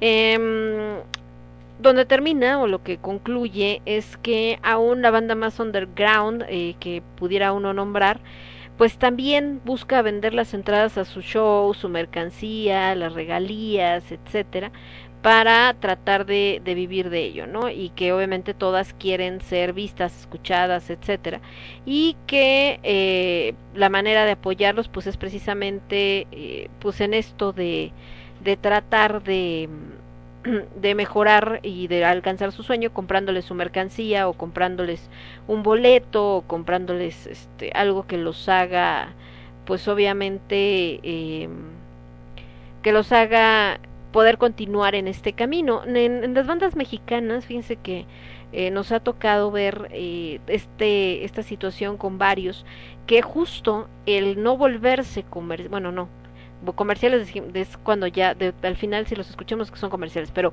el no alcanzar este objetivo comercial de vivir de la música desgraciadamente los ha llevado a varios a desaparecer no y esto pues provoca que grandes talentos se hayan perdido. Y bandas que se han alcanzado este sueño, que se han dado a conocer en muchos países, en muchos ámbitos y demás, pues sí, desgraciadamente a veces han sido atacadas bastante fuerte eh, y no justamente por su calidad, algunas a veces coincide, no voy a decir nombres, pero hay una banda por ahí, que la neta, órale, es que salió corriendo tango, que la neta, eh, musicalmente hablando, podría tener muchas cosas, eh, pues no criticables, porque no, pues en gusto se rompen géneros, no sería criticable, pero vaya que no son 100% así como, ah, Ah, podría sonar mejor. Y sin embargo, eh, pues se hizo famosísima por otras circunstancias. Y eh, iban a decir, ¿cuál banda Lemona? Hay varias, no nada más una, ¿eh? pero en general, es a lo que me refiero. Y que entonces se hicieron famosas por otro tema y entonces son atacadas, pero a veces no son atacadas por eso. O sea, por el decir, no, sabes que aquí no suena tan chido o acá no, sino son atacadas por ser conocidas. ¿No? Es que salieron en la tele, es que los entrevistó no sé quién, es que las, los vieron acá, es que, bueno, eso realmente es lo que te molesta, o sea, no te molesta a lo mejor que no sea la mejor guitarra o no te molesta que a lo mejor la voz no sea la mejor o suene feo, sino lo que te molesta es que los conozcan, o sea, ese es realmente el punto. ¿Por qué? Porque ¿qué tiene de malo que una banda sea conocida? Al contrario, si por decirles, a mí me gusta mucho Crypteria y después sacaron este proyecto de And Then She Came, ¿qué diera yo porque la gente conociera más a, a Nanden o conociera más a Crypteria y disfrutara de su música? ¡Qué padre! ¿no? O ya fuera del mundo del metal, el buen Dimash Bergen, uno de los mejores cantantes que hay, ¿qué diera yo? Porque todas las personas los lo conocieran y saliera en todas las televisiones, estaría padrísimo, pero eso no sucede. Entonces, eh, no siempre, pues lo que platicábamos, no ser comercial, no es sinónimo de ser bueno, ni tampoco el ser comercial es sinónimo de ser malo. Lo malo es cuando haces comercial algo vacío simplemente por lo que genera dinero. Y les decía que ahorita en este año de pandemia, pues aún peor, porque pues la economía sí se vio, la verdad, eh, bastante golpeada en este, en este medio y eh, hubo desgraciadamente pues muchas agrupaciones que tuvieron que desaparecer y que se cancelaron muchos conciertos que la gente esperaba en México que ya todos estaban así de ya compré mi boleto y tan tan tan tan tan tan no se pudo no y ahorita muchos están en eso o sea hay conciertos programados para mediados de este año y pues todo depende de si todo depende de si continuamos con el encierro, si siguen los foros cerrados, si pueden haber todavía este tipo de, de, eventos masivos. Y les digo, en otros países ya se han presentado, pero también estos mismos países en Europa, donde ya se empezaron a hacer algunos conciertos masivos, son los mismos que el día de hoy están endureciendo sus medidas y están volviendo al encierro porque hubo un repunte en sus casos de COVID. Entonces, híjole, es un tema bastante, bastante delicado. Nos vamos a ir con un poco más de música. Ahorita que hablábamos de Iron Maiden, ay, que les iba a decir a alguien que dije, ah, ya me acordé, de Lacrimosa, que les decía que son de las bandas que vienen a México, normalmente venían cada año, ahorita por la pandemia no se pudo, que a mucha gente le gustan, pero que también mucha gente de la escena critica por eso, porque a mucha gente le gusta. Entonces es como, ah, o sea, ¿cómo? Vámonos con esto, esto es Manticore y yo regreso con ustedes en un segundito. Aparte de los señores de Lacrimosa, me voy a ir con otra banda. Nada más que esta es una banda mexicana que también ha sido muy criticada. Algunas sí porque no les gusta su música, etcétera, pero una de las mayores críticas así esta banda en particular fue justamente por el tema de que eh, destacara un poco más a nivel comercial que otras. Estoy hablando, por supuesto, de los señores de Anavanta, que por cierto, ya después por otras situaciones se separaron, se pelearon, eh, eran una pareja, este, Duan Marie junto con eh, este Vlad Landeros, que es otro de los creadores, y eh, después eh, se quedó Anavanta sin la H para que fuera una banda diferente. Eh, Vlad hizo otra que es Maquiavela y otra que no me acuerdo ahorita el nombre. Y bueno, Don María ahorita, por ejemplo, está participando también en parte de esto de la organización del Festival Octubre Negro. Ahí andan, pero algo que tenemos, ah, también ella después es otra banda que se llama María Escarlata, pero algo que se tendría que, que reconocer es que Anavanta, su música llegó pues también a Latinoamérica y mucha gente que hoy conoce lo que se hace en México en música gótica y en metal, pues fue porque primero escucharon a Navanta, independientemente de si es buena, mala o les parece buena o mala, el caso es que fue quien abrió la puerta para que conocieran a otras bandas. Me voy con esto, Lacrimosa, Manticore, Anavanta con Te honro en el espanto, eh, tributo a Ramón López Velarde, si mal no recuerdo, y regresamos en un segundito, espérenme, acá está, nomás checar, no voy a llevar, sí, hasta López Velarde. Y yo regreso un momentito, yo soy Lemón, esto es Quinto Elemento, regresamos. Transmitiendo para todo el universo, Radio Estridente.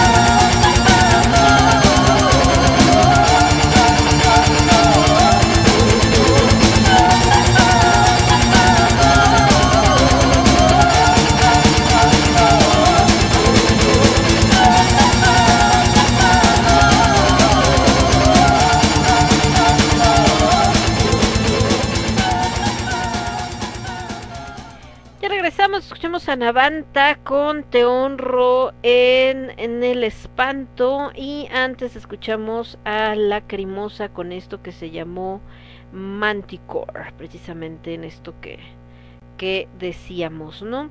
Eh, pues esto es lo que les, les comentaba, que, que son bandas que al hacerse muy conocidas e incluso fuera como tal de la escena, que llegaron un poco más eh, allá, porque la gente que las las escuchó, les llamó la atención una canción o les llamó la atención eh, cómo sonaban, etcétera, y pues mucha gente se siente así como de casi casi, ay, por su culpa ya nos encontraron, ¿no? Como si fuera de estos eh, grupos secretos de necesitas una una clave para entrar y entonces es así de por qué los dejaste entrar.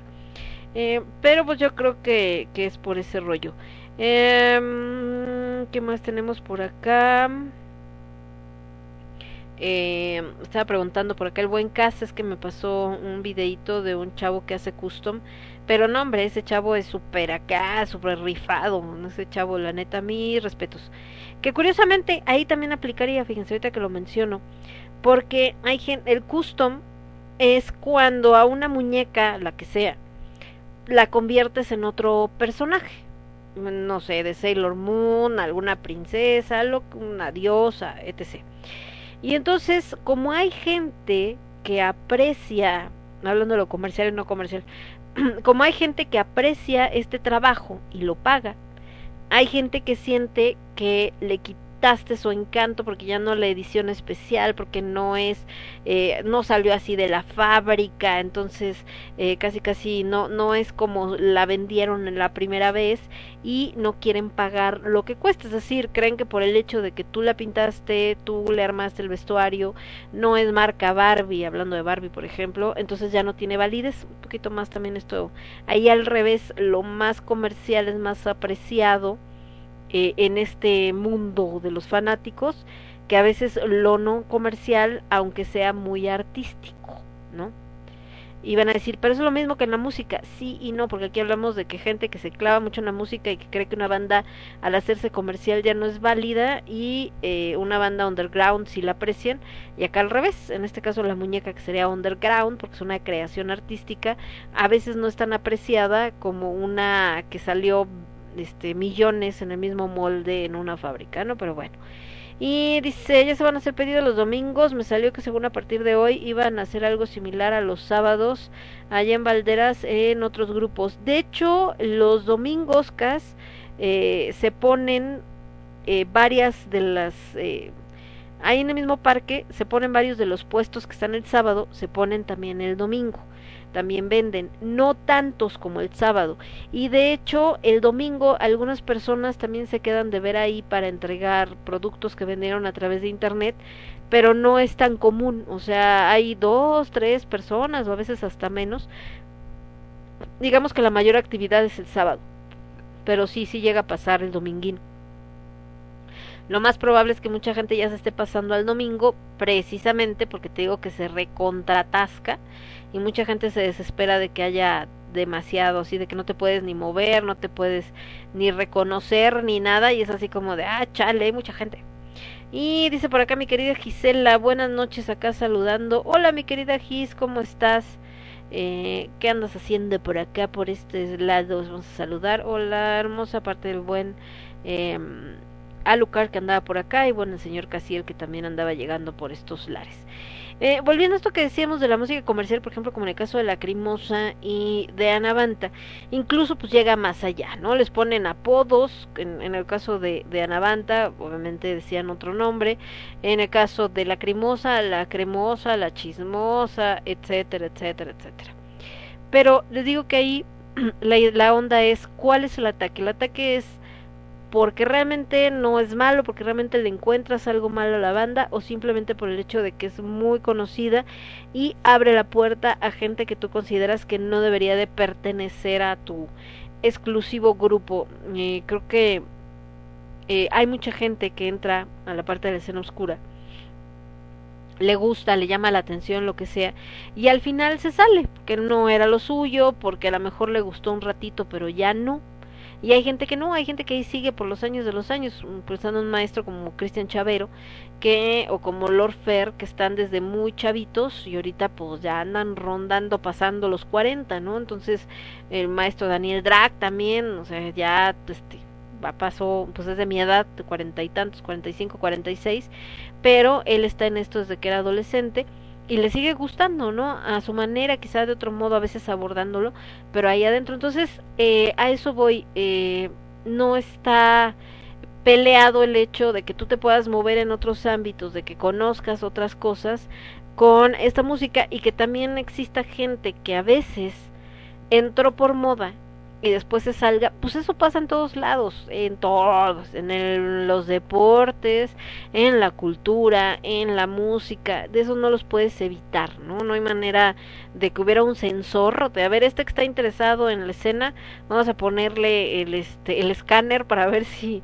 si su deseo es real o solamente es durante un ratito por moda, pues no, o sea, y les digo, al final no es como de esto de nos reservamos derecho de admisión, algo que yo siempre he dicho mucho y peleado mucho, es el hecho de que mucha de la gente que llega a la escena oscura es precisamente porque te han rechazado en otros ámbitos, porque nunca te has sentido parte. Y llegas aquí y te das cuenta que hay gente que le gusta lo que a ti, que no te juzgan por cómo te vistes, por cómo te pintas, por cómo este, por la música que escuchas, etcétera. Y entonces es como, ah, qué chido, ¿no? Está padre. Pero cuando pasamos esta línea y entonces te sientes con el poder de juzgar a otros porque no se visten totalmente de negro o porque se visten de negro pero no los considera 100% metaleros o góticos o lo que sea. O este o escucha metal pero el otro día lo vi que en su reproductor de música traía una rola de de Roxette o de Lady Gaga o de Jennifer López de quien ustedes quieran. Este y además porque mm, este eh, escucha bandas como Lacrimosa entonces no es gótico entonces hay para todo, entonces te vuelves, ahora sí que como dicen en una película, te, te vuelves en lo que juraste destruir. O sea, llegaste porque venías huyendo de la gente que juzga a los demás, que aísla a los demás, que los desprecia y tú haces exactamente lo mismo desde ahora tu posición donde te sientes cómodo. Aíslas a los demás, juzgas a los demás, determinas que los demás no deben de estar. Ahorita, por ejemplo, con, con esto del octubre negro, eh, me acordé, porque digo, nosotros en broma estábamos jugando de que eh, decían que, que el Dada eh, X al estar en la colonia Roma, pues no solamente llega gente de la escena oscura, a veces también llega mucho hipster, que ahorita ya los hipsters pues están como en peligro de extinción, o gente de otro ámbito, ¿no? Y entonces ya pues también ya están incluidos, empiezan a participar en los eventos. Y otro de los muchachos y yo, un fotógrafo, estamos así de, no, hipsters no, que no entren, ¿no? Bloqueenles la puerta. Y Sarita Arreola, excelente artista y activista, decía, no, pero ¿por qué no? Nada, estamos bromeando. O sea, al final de, no es el hecho de que eh, consideres como si esto fuera solo nuestro y nadie más puede verlo porque entonces ya pierde su valor. No, al final se va a quedar quien se quiera quedar. O sea, al final la gente que nada más entró por moda, así como entró, se va a salir. La gente que solamente está porque le llamó la atención, pero ya después se da cuenta que no es lo suyo, se va a ir. Y la gente que esto es parte de su vida, pues se va a quedar, ¿no? Y no pasa absolutamente nada. Y, y les digo, estas bandas que afortunadamente logran este rollo de, de vivir justamente haciendo este tipo de música que es tan difícil, pues qué chido. Ahora, hay casos bastante trágicos y bastante tristes, como el de los integrantes de Moderato o como este, ay, ¿cómo se llama? Silverio. ¿Sí se llama Silverio? No me acuerdo. Bueno, estos cuates. En el caso de, de la gente de Moderato, pues ellos pertenecían a otras bandas pero nunca habían logrado tanto éxito con sus bandas como lo lograron con esta, esta agrupación que hacen de broma. Y cuando se dan cuenta de que jala, pues dijeron, pues vamos a hacer la broma permanente y con esto vivimos. Y también generaron un buen de lana.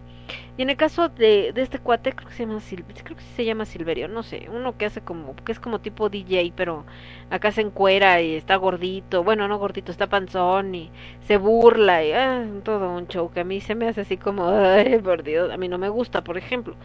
Pero él igual, él por ejemplo pertenecía a una banda underground mexicana de música electrónica. Y sí, hicieron música de culto, y sí, mucha gente los conoció, y sí, lo máximo, pero nunca generó el suficiente dinero y la fama como quizá hubiera querido, hasta que se le ocurre este proyecto que también es de broma, y sin embargo funciona y, eh, y le permite vivir de la música. Entonces, uy, pues qué difícil situación, o sea, ¿qué haces? ¿Lo juzgas? Así como de, ay, no, te vendiste. Pues si vende, pues cómo, cómo te explico. De este lado, el buen cast dice, mm, dice, soy testigo de la cantidad de gente, nivel de oscuridad, ya sé, micas. Te digo, a veces parece eso, como si hubiera un, a ver, déjame, a ver, déjame, te veo, a ver si eres oscuro o eres gansito, o sea, oscuro por fuera, este rosita por dentro, a ver, déjame ver si si alcanzas como el estándar, eh, me imagino así como estos que te ponen en la entrada de los juegos para ver si llegas a la altura y te dejan subirte al juego. Así, ¿no? Que va a haber como un lector de aura, una cosa así, te la van a poner en la entrada de, de los este de los antros darks y este para ver si alcanzas el nivel vampiresco o apenas le estás llegando a, a o cómo le llaman, a Baby Got o no me acuerdo cómo les dicen. Entonces, eh, pues es eso, chicos, y pasa en todo, pasa en el mundo de la magia también, o sea, hay gente que ahorita está de moda todo el tema de la magia porque andan buscando nuevas alternativas, porque andan buscando eh, nuevas opciones de, mm, este, de espiritualidad y eh, se meten en este rollo, pero realmente es por moda y después ya lo abandonan, ¿no? Y también, ¿qué vas a hacer? Casi casi así, déjales algo el círculo de sal para que no entran espíritus malditos. Nadie nacemos aprendiendo, eh, nadie sabemos sabiendo todo. Todos vamos aprendiendo a lo largo del camino. Y en, la cuestión de la música es exactamente igual, ¿no? Yo a lo mejor escuché la música que escuchaban mis padres, la música que me ponían de niño, de las caricaturas, de lo que sea. Por ahí de repente aparece un tío que, por ejemplo, mi tío era fan de los Gees, ¿no? Entonces, eh, yo conozco la música de los Gees porque la ponía en la casa. Y de repente lo escuchas y dices, ah, esa banda, ¿cuál será? Ah, mira, pues oye chido, o no me gusta. O eh, después conoces ciertos amigos en la escuela, en la prepa, en la primaria, en la secundaria, etcétera, o en los trabajos, que te acerca a otra música, la descubres y dices, ah, órale, está padre, ¿no? pero no tuviste oportunidad de conocerla desde más chavillo, lo que me pasó a mí con el metal. Yo realmente pues conocía lo más comercial, pero nunca me había acercado hasta en uno de los trabajos, cuando uno de mis compañeros me ve oyendo a otra banda muy comercial, y sabes qué, mira, mejor escucha esto, está chido, me da un disco de Nightwish, de Crypteria, una donde venía una recopilación de un montón de bandas, y entonces descubres eso y dices, órale, qué padre, y de repente te das cuenta que además existen lugares como el Circo Volador, como el Dada X, como el Onder, como la UTA, etcétera, y conoces otra gente y platicas con ella y dices, ah, yo siempre pensé así, yo pensé que era el único, y descubres cierta estética, porque también es parte eso de que, ay, no, la ropa, yo, porque lo siento. La ropa al final es estética, ¿no? Puede ser mega recontra metalero vestido de rosa, como puede ser poser aún trayendo las cadenas más acá y la ropa de marca de todas las tiendas góticas. Eso no determina nada. Entonces eh, descubro que hay otra estética que me gusta, siempre me gustó usar ese estilo eh, y no entendía cuál era y ahora ya me doy cuenta que sí, pero no era yo una jovencita, ya pasaba a mis treintas. Entonces, eh, eso no quiere decir que, ah, como entré a los 30, entonces ya no soy eh, del ámbito, porque no, entraste después, pues no sabía que existía, hasta este momento lo descubres. Entonces, eh, creo que este rollo precisamente de comercial, no comercial, al final tiene que ver con la necesidad de ser en- incluido en un círculo exclusivo. Y eso es como parte del ser humano. El ser humano tiene una necesidad del sentido de la pertenencia a veces tan fuerte que la pertenencia se vuelve excluyente. Y cuando no nos damos cuenta de eso, pues podemos caer en muchas situaciones como las que ya comentamos. Pero bueno, vamos con más música. Nos vamos a ir con los señores de Judas Priest, ahorita que hablábamos de, de bandas que a lo mejor no son tan famosas, pero también son bastante importantes, ¿no? Y también bastante conocidas y además que sentaron ciertos precedentes por el mercado en el que se movían, por en el caso, por ejemplo, de del señor Rob Halford, pues por esto de cuando sale del closet y bueno, no sale del closet, más bien cuando hace público el hecho de que pues sí, yo soy eh, homosexual, soy gay y pues eso no está peleado ni con lo que hago, ni con lo que me gusta, ni con que pueda romper cabezas, ¿no?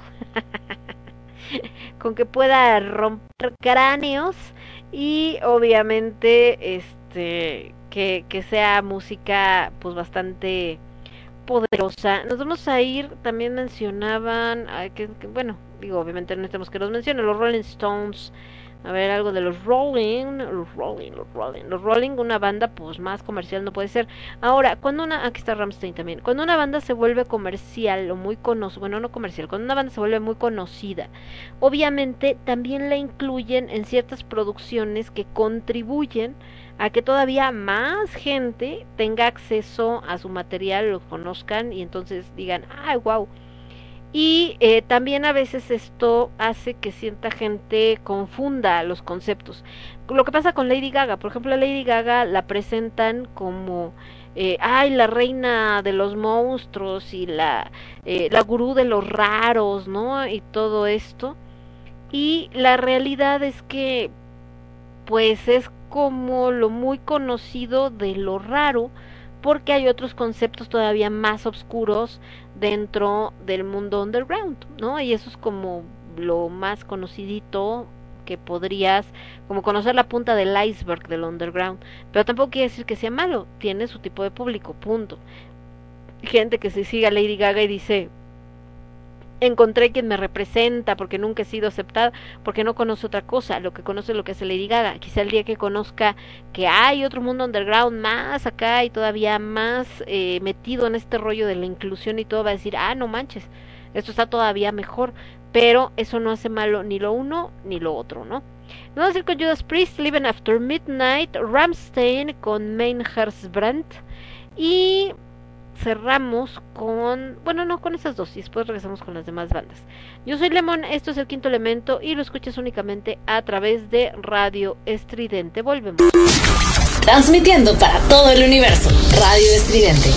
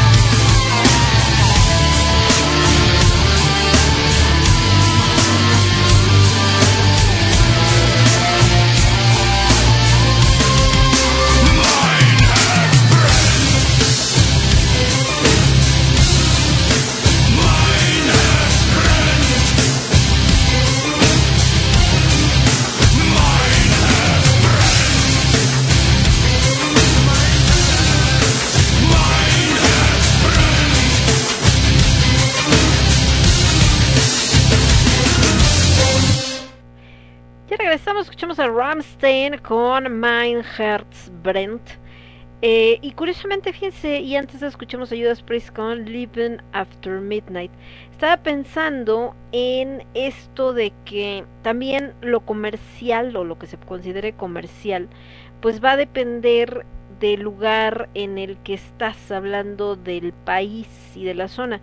Si pensamos en el black metal, el black metal de este lado del charco, a lo mejor no es algo que vas a encontrar en el este en la radio normal, o sea, si tú prendes la radio, pues que vayas a escuchar una canción de de de death metal en una estación de AM o FM, pues va a estar un poco complicado, igual con suerte, por ahí aparece alguna, pero no no es algo en realidad como que se programe todos los días, ¿no? A veces por un especial, a veces estaciones muy especializadas, pero es difícil.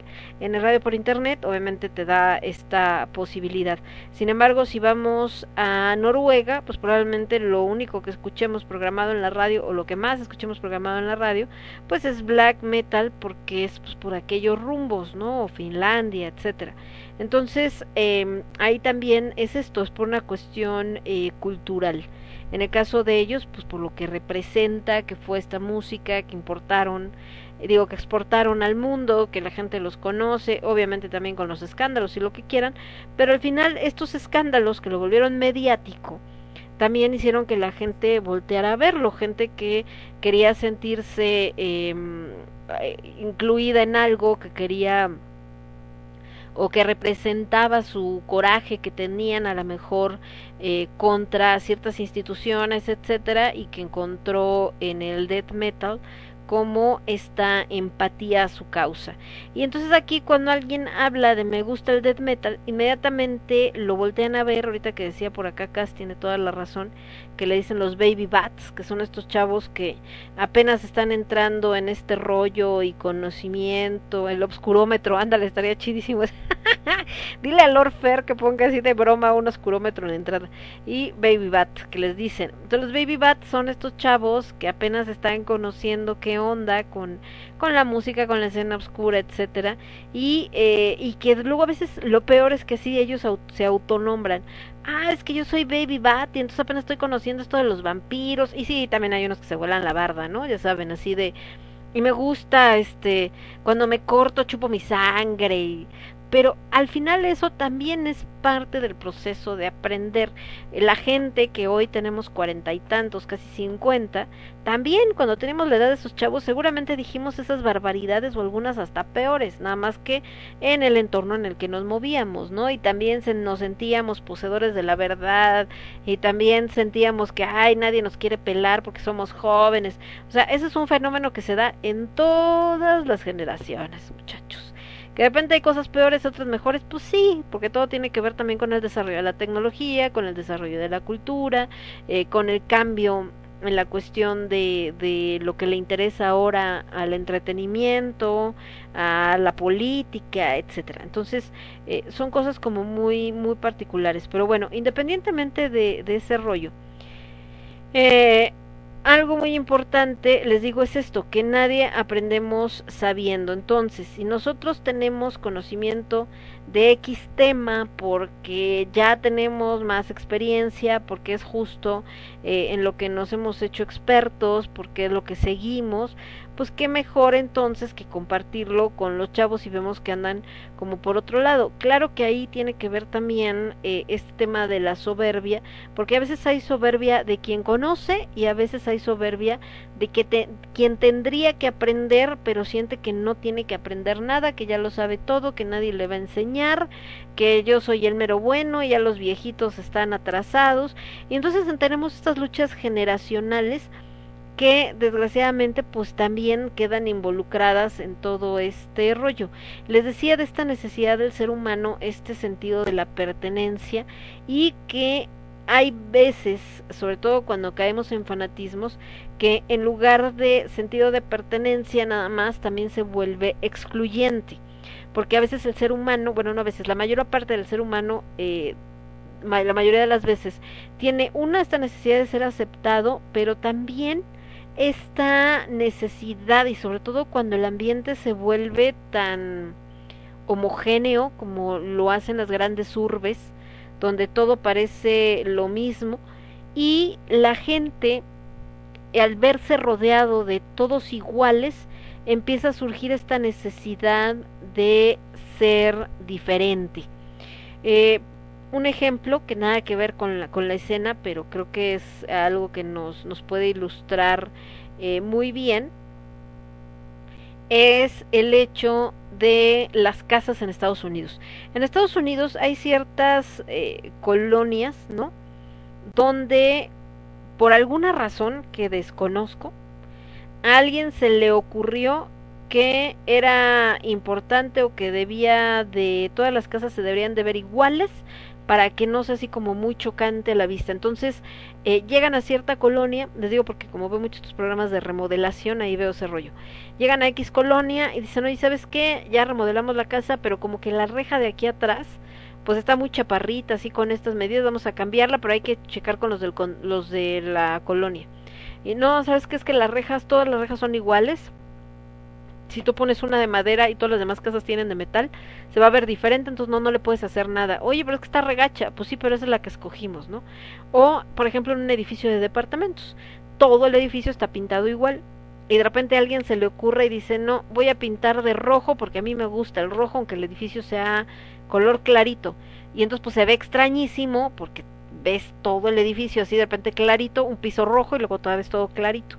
Entonces, eh, ese tipo de, de necesidad de que todo sea homogéneo en ciertos lugares, en el caso de Estados Unidos, llegó al punto donde se volvió ridículo y entonces eh, ya no solamente era el color de la casa, la altura de la reja, eh, la estructura de las ventanas, sino ya también era no puedes cortar el pasto a más de tantos centímetros ni a menos de tantos centímetros, eh, no puedes poner plantas porque todos los jardines son parejos y no tienen flores, entonces si tú pones flores se va a ver distinta de las otras casas, etcétera, etcétera. Entonces era así como, como este capítulo de Tim, ay, ¿cómo se llamaba este? De los padrinos mágicos, donde él no quiere que haya diferencias porque solamente le ha provocado problemas y entonces eh, todos son igualitos, todos son grises, entonces no reconoces y luego cuando ya quiere deshacer su deseo no encuentra los padrinos mágicos porque todos se ven iguales y bueno, todo este rollo.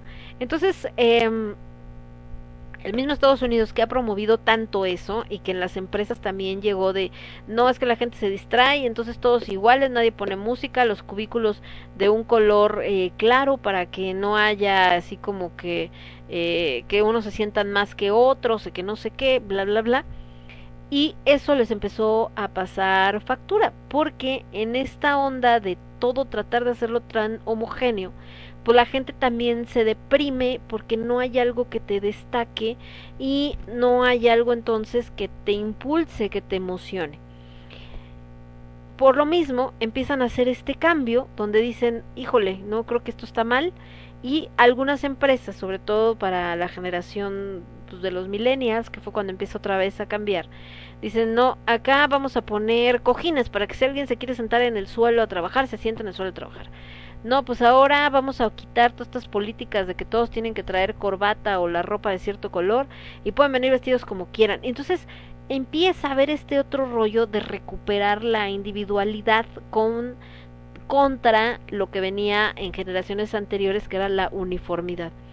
Eh, en esta búsqueda justamente de la individualidad es donde surgen mucho estos grupos que tratando de ser incluyentes se vuelven excluyentes porque se sienten vulnerados y ya nos logramos juntar todos los que somos eh, amantes del color morado, no dejes que entre fulanito porque sí trae morado, pero también trae rosa, entonces nos va a contaminar y aparte esto me da cierta superioridad porque solo yo y este grupo tan reducido que yo conozco pertenece a los morados, ¿no?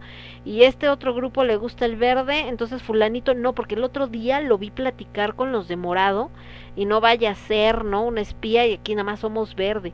Entonces, eh, en la música pasa igual y en esto de lo comercial no comercial es muy presente. El seguir una banda que poca gente conoce o que pocas veces se ha presentado o que es de cierto género que no mucha gente le gusta, a veces es como el factor que determina el que es que yo soy diferente de los demás. Y de hecho estos argumentos se utilizan mucho a veces para insultarse unos a otros. Ah, ya llegó la única y detergente o el único y detergente. Ay, ahora resulta, ay, los trus, ay, los no sé qué, porque existen los ataques hacia los dos lados. Entonces, eh, ¿Cómo debería de ser? Pues simplemente que quien, quien escuche, la gente que quiere escuchar lo que se le dé su regalada gana, ¿no? Y que se vista como se le dé su regalada gana y si en ese momento coinciden en un mismo grupo y se llevan bien y se la pasan chido y pueden compartir experiencias, pues qué mejor. Pero volvemos a lo mismo que hemos platicado en muchos programas con otros temas, que el principal problema que tenemos actualmente es la falta de empatía. Nos encontramos con esta total falta de empatía donde eh, la búsqueda de individualismo, que no es mala, porque es el reconocernos como personas individuales y diferentes cada quien una de la otra, pasa a otro extremo y entonces se convierte en este egoísmo extremo donde incluso, y lo hemos visto ahorita donde, durante la pandemia y por eso lo platicábamos, también se vuelve este rollo de la vida del de al lado me vale, solamente yo estoy haciendo las cosas bien, el otro lo está haciendo mal, fulanito este eh, es un no sé quién y porque velo y yo desde aquí desde mi privilegio desde mi burbuja yo soy el que tiene la razón y yo soy el que sí está haciendo lo correcto. Entonces desgraciadamente también se permea a este tipo de grupos como la gente dentro de la escena no y en la incluso de la mano de la parte musical no si yo conozco la banda fulanita menganita y perenganita que son bien underground entonces yo sí soy un verdadero seguidor. Tú que pues igual las escuchas pero no las conoces como yo y además traes bandas que son bien comerciales entonces ya eso te quita valor y pues desde ahí es como pues como por qué o qué no yo puedo me puede encantar eh, les digo no sé Crypteria o me puede encantar eh, Sopor Eternus o me puede encantar eh, este Magic Kingdom etcétera pero igual llego y pongo una rola de Olga Tañón porque me late, ¿no? Y eso pues no es ah, no, crimen, ¿no? Estás escuchando Olga Tañón, ah. Y pues por eso tenemos un programa también como Lágrimas de Tequila, donde es como bastante ecléctico. Vamos a ir con musiquita mejor. Hemos escuchado los señores de Ramstein, decía que Judas Priest, ahí. Perdón, es que aquí anda el, como está puesto el ventilador de repente vuela el cabello y me pega en la cara y me choca porque no me hace cosquillas y no me deja ver. A ver, entonces, ah, ya me acordé. Dije, ¿qué les iba a poner? Pero ya me acordé. Los señores de Mago de Oz. Mago de Oz les comentaba esto que decíamos de que hay mucha gente que, ay, no, es que Mago de Oz, y ya todo el mundo lo oye, y es de los posers, y no sé qué, simplemente porque ya lo conoce mucha gente. Y otra banda que, si bien la banda como tal no es considerada tan de que se volvió comercial y que todo, todo, toda la gente la escucha, hay una rola que sí. O sea, que esa rola la he escuchado hasta en el elevador, así, tal cual. De hecho, el día que andaba no sé en dónde, que lo yo, la escucho en el elevador, me quedé así de, ¿neta? ¿Es esa canción? Dije, órale. Seguramente quien se le ocurrió programar la música, eh, pues a lo mejor no la conoce eh, como tal, pero algún día la oyó y dijo, está padre, la voy a poner y a lo mejor ni conoce la banda ni nada, a lo mejor sí, y aprovechó para colar sus gustos, ¿no? Pero igual es una rola que de repente la gente que incluso la quería o que le gustaba, de repente, no, ya no la voy a escuchar porque ya todo el mundo la escucha, como si el hecho de hacerse del conocimiento público masivo le quitara valor o le quitara lo que significa para ti o lo que te gusta, ¿no? Estoy hablando de la mujer amante de los señores de Rata Blanca y antes nos vamos con Fiesta Pagana de Mago de Oz. Yo soy Lemon, esto es el quinto elemento y lo escuchas únicamente a través de Radio Estridente. Regresamos. Estás escuchando Radio Estridente. Radio Estridente.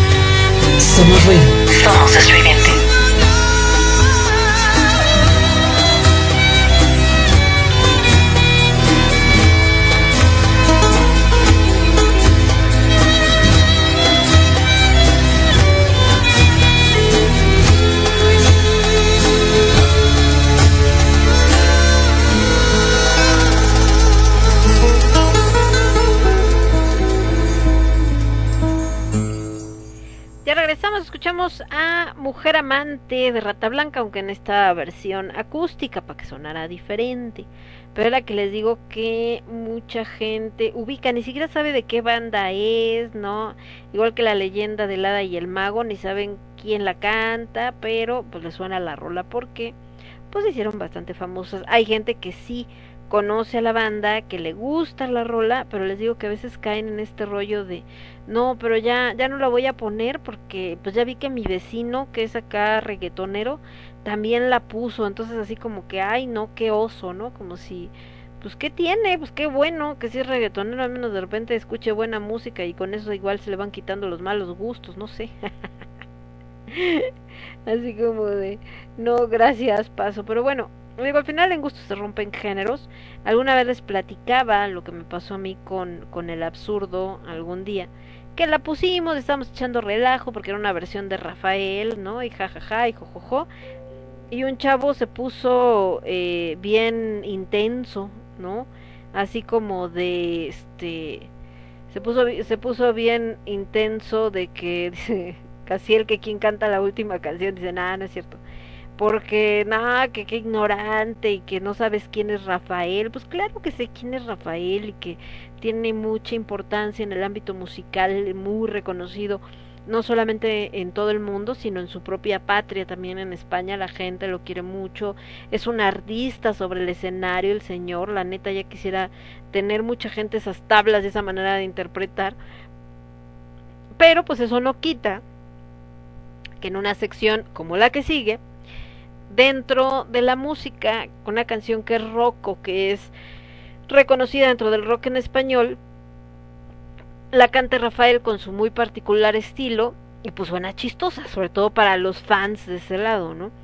Pero pues ahí porque esta sección de eso se trata, es una sección donde pues a veces te da, bueno, a la normalmente te da risa, pero al señor Casiel le causa pesadillas y entonces eh, vaya, es parte del rollo del programa y del relajo del programa, ¿no? Y la gente acá se clava. Pero en esto igual, eh, les digo, una cosa son los gustos y otra cosa es el que lo veas como un club exclusivo y así como de, no, solo yo puedo escuchar esa música y si tú la escuchas entonces ya le echaste a perder y, no se le acercan y, y también hay extremos como los que suceden a continuación. ¿De qué estoy hablando? Acá el señor Casil ya está sufriendo con anticipación, ya me está poniendo carita de, no, por favor. Cámate, por favor. Hay una sección en el quinto elemento, si es la primera vez que nos escuchan, que se llama Lo Nuevo, Lo Rudo y Lo Absurdo. Ponemos una canción nueva de una banda ya conocida o una banda no tan conocida, hablando de bandas comerciales y no comerciales, o, eh, o de un álbum que acaba de salir, ¿no? En el caso de Lo Rudo, pues igual ponemos una banda de death o de black o de estos géneros más pesadones que normalmente no maneja el programa. Y el absurdo, pues justo, son estas rolas que a alguien se le ocurrió que era una buena idea hacer un cover de X banda en versión que nada que ver, ¿no? Hemos escuchado barbaridades eh, versionadas a la cumbia, al reggaetón, al no sé qué. Y les decía que en el caso de Rafael era una canción de Héroes del Silencio, pues no le quita el mérito a Rafael y les digo lo que representa y tanto que bueno de Enrique Bombori es así como wow no Rafael cantó una de mis canciones pero en un entorno como esto que estamos hablando dentro del mundo del metal de lo gótico de no sé qué pues cuando alguien así de repente es una versión de una rola de este lado pues es como chale carnal en qué estabas pensando ahora si hay unas esas son de estas rolas que las podemos escuchar, nos pueden parecer raras, pero que no les quita que son muy buenas. Hemos escuchado, por ejemplo, eh, canciones de, de metal en versión de estos cuates que hacen, tocan con los banjos, que es como música gringa del sur. Y pues a lo mejor nos puede parecer raro, pero es una chida, o sea, en el sentido de que está bien hecha, pues, musicalmente hablando. El otro día puse en el absurdo, era, creo que una banda de estas de salsa o no sé qué, que también versionaron una rola, creo que de rock, y a lo mejor también dentro de este ámbito y pues más con el entorno del absurdo es como, chale, ¿quién tuvo la grandiosa idea de hacer esa canción versión salsa? Pero si la escuchas musicalmente hablando está bien hecha, es armónica, es bonita, en cuanto a que no, no están desafinados, ¿no? Pero pues vaya, hay otras canciones, porque agarrar una canción que es del mundo del rock así, ¿no? Hay algunos covers bastante afortunados, como por ejemplo el de mm, ay, Rock Yugular, es un rock y alguien lo versionó a tango y suena maravilloso, no a tango mi gato, a tango la música. Pero en el absurdo, pues normalmente también ponemos cosas que son de en qué estaban pensando, dense un tiro, como es el día de hoy. En lo nuevo les voy a poner la banda que para mí fue la que abrió la puerta a conocer el mundo del metal. No pertenece como tal al mundo del metal, aunque algunos sí lo incluyen porque dicen, pues es que eh, es eh, una banda de nu metal, el famoso nu metal que muchos, no, nu metal no existe, es una jalada y es el pretexto para poner esta música que es fresa. Esta banda, curiosamente, es una banda garachera. ¿Esto qué significa? Surgió en el garage de uno de ellos, eran amigos, todo bien, hacían su musiquita en algunas tocadas, etcétera. De repente sacan su primer disco, no pasa gran cosa sacan el segundo y resulta que la rolita que presentan le gusta a, a unos cuates que iban a hacer una película que era Daredevil, sale a nivel mundial, a nivel global y la gente dice, wow, yo quiero saber de esa banda. Se vuelven mega recontra ultra famosos. A alguien, no sé, porque los dos tienen su versión, se les sube la fama a la cabeza y entonces se agarran del chongo, se separan. Eh, la que se queda con el nombre de la banda y con el concepto es la vocalista Amelie. Los muchachos, eh, que eran todos los demás músicos, guitarrista, bajista, etcétera, eh, hacen una banda que se llama eh, We Are the Fallen, que no vivió muchos años. Y pues ellos desaparecieron tristemente y la que continúa es Amelie con la banda como Evanescence, pero ya ella completamente en el foco, ¿no? O sea, ella es la única. Entonces, eh, tiene muchos seguidores, tiene mucha gente que muchos detractores, gente que conoció la escena oscura por ellos, no porque ellos pertenezcan a la escena oscura, sino porque eh, fue como la puerta a conocer a otras bandas del mundo más underground, si quieren, como mi caso. Y gente que de plano es así como de, ay, no, la, no, casi casi la vergüenza para el género. Son opiniones divididas. En el caso de lo rudo, tenemos una banda también, la rola que les voy a poner es de lo nuevo que sacaron o que acaban de subir, eh, los señores de Cannibal Corpse, eh, también bastante polémicos, por ahí metidos en broncas, peleas, juicios, etcétera.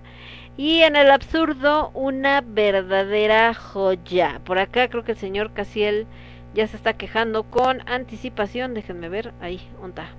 Acá está. Dice Cas que vamos a cal vamos a calmarnos y por acá comentó en el enlace que puso en el enlace.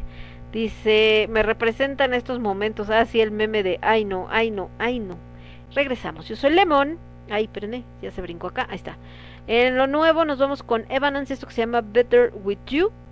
Después en lo rudo Cannibal Corpse, eh, de esto que acaban de subir a su canal, con esto que se llama, espérenme porque se me perdió aquí el nombre. ¿Dónde? Ay, se me perdió el nombre de la rola.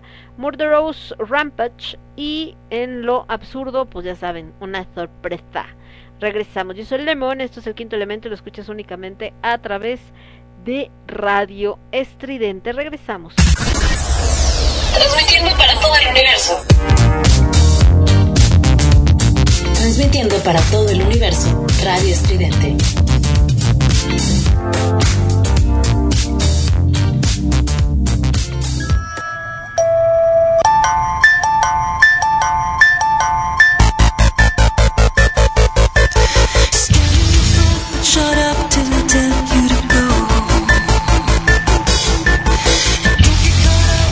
Pretend cause you're not in control.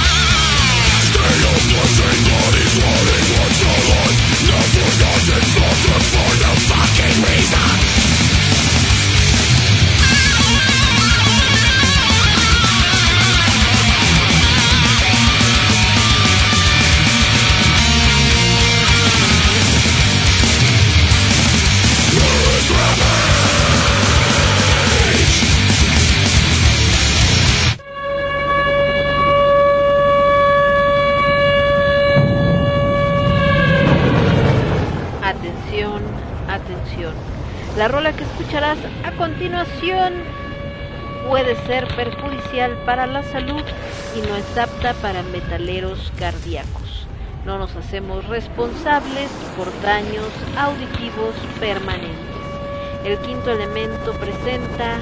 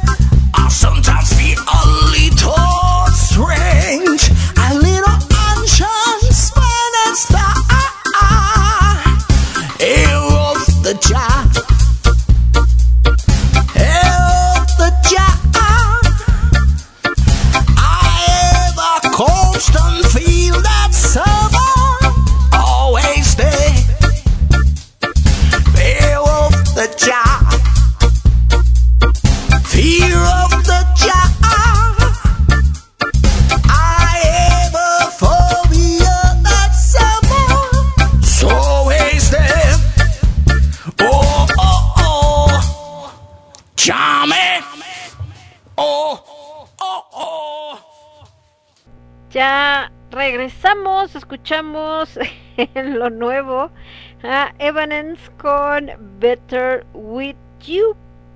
Después en lo rudo a Cannibal Corpse con esta rola que... Ay, es que como sale todo acá todo el nombre de todos los que participan en la, en la canción para encontrar Murderous Rampage, dice por acá. Y después en el absurdo, que Casa apenas está reclamando porque pues va desfasada la, la transmisión, esto que se llamó Fear of the Ya. Así, no, no of the dark, of the Ya.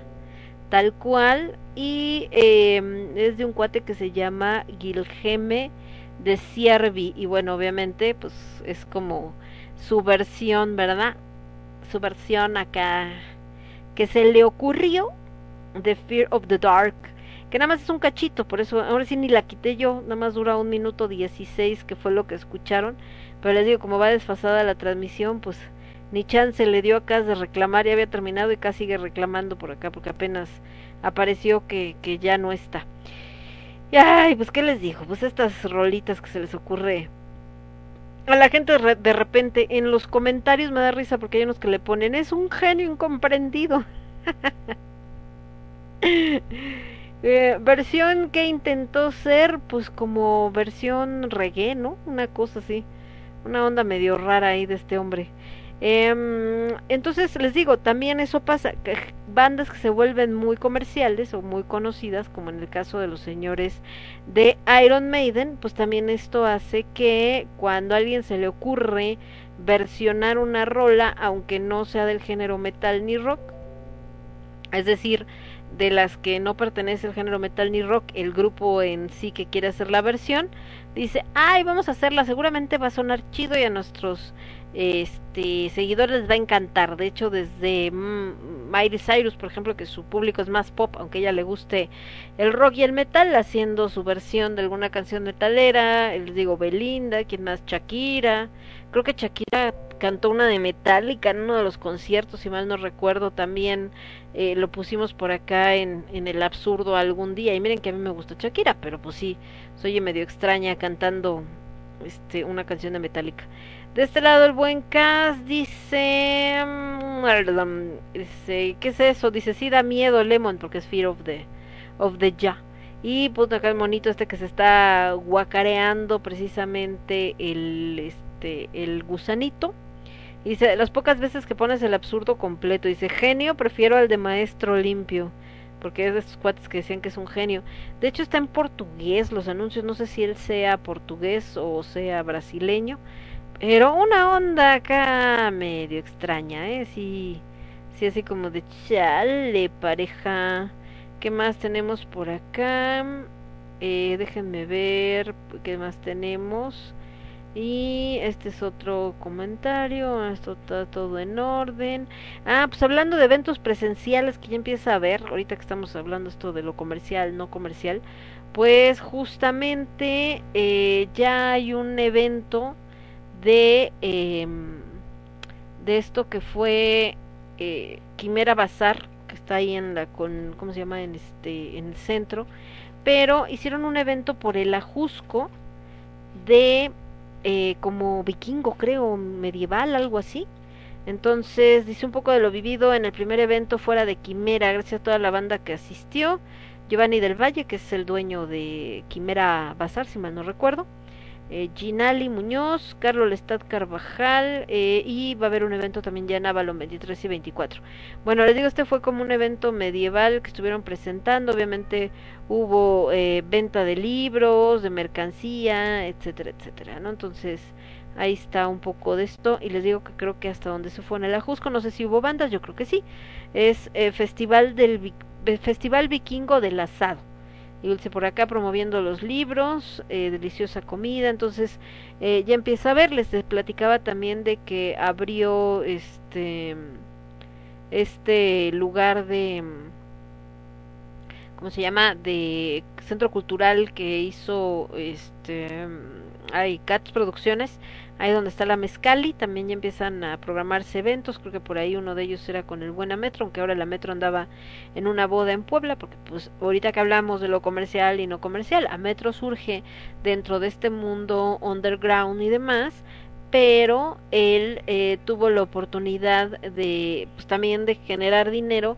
haciendo lo que le gusta, que es haciendo música, pero para eventos que nada que ver con la escena underground, como ahora que le tocó ir a amenizar una boda, ¿no? Entonces, pues, ¿qué les digo?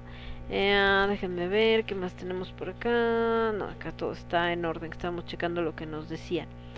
Entonces, eh, hablando de teatro, empieza ya también a recuperarse también esto entra en lo comercial y no comercial, de repente el teatro comercial, desde el que platicábamos el otro día, todas estas presentaciones de del teatro musical, que son así superproducciones y que ahorita pues están sufriendo porque no les alcanza, y el teatro que es como más experimental o teatro más independiente, y bueno, entre ellos lo que se está presentando este en el Foco, que es un foro que está en la Roma, eh, de Wilfredo Momox dice que localidades agotadas para las perlas de la Virgen de Jesús González Dávila, qué bueno. Eh, y estrenan este viernes eh, Teatro Independiente, Buen Augurio, etcétera. Que bueno, ahorita, como saben, tampoco se pueden llenar. El foco de por sí es chico y aparte el aforo que les piden, pues es todavía menor, ¿no? Entonces, pero pues al menos ya agotó sus localidades, eso es bueno y empiezan a ver ya movimiento. Eh, ahorita, pues esta semana es bastante importante porque son dos semanas después de toda la gente que se fue de vacaciones y que entonces justamente están eh, esperando que pues no vaya a haber un resurgimiento del virus, ¿no?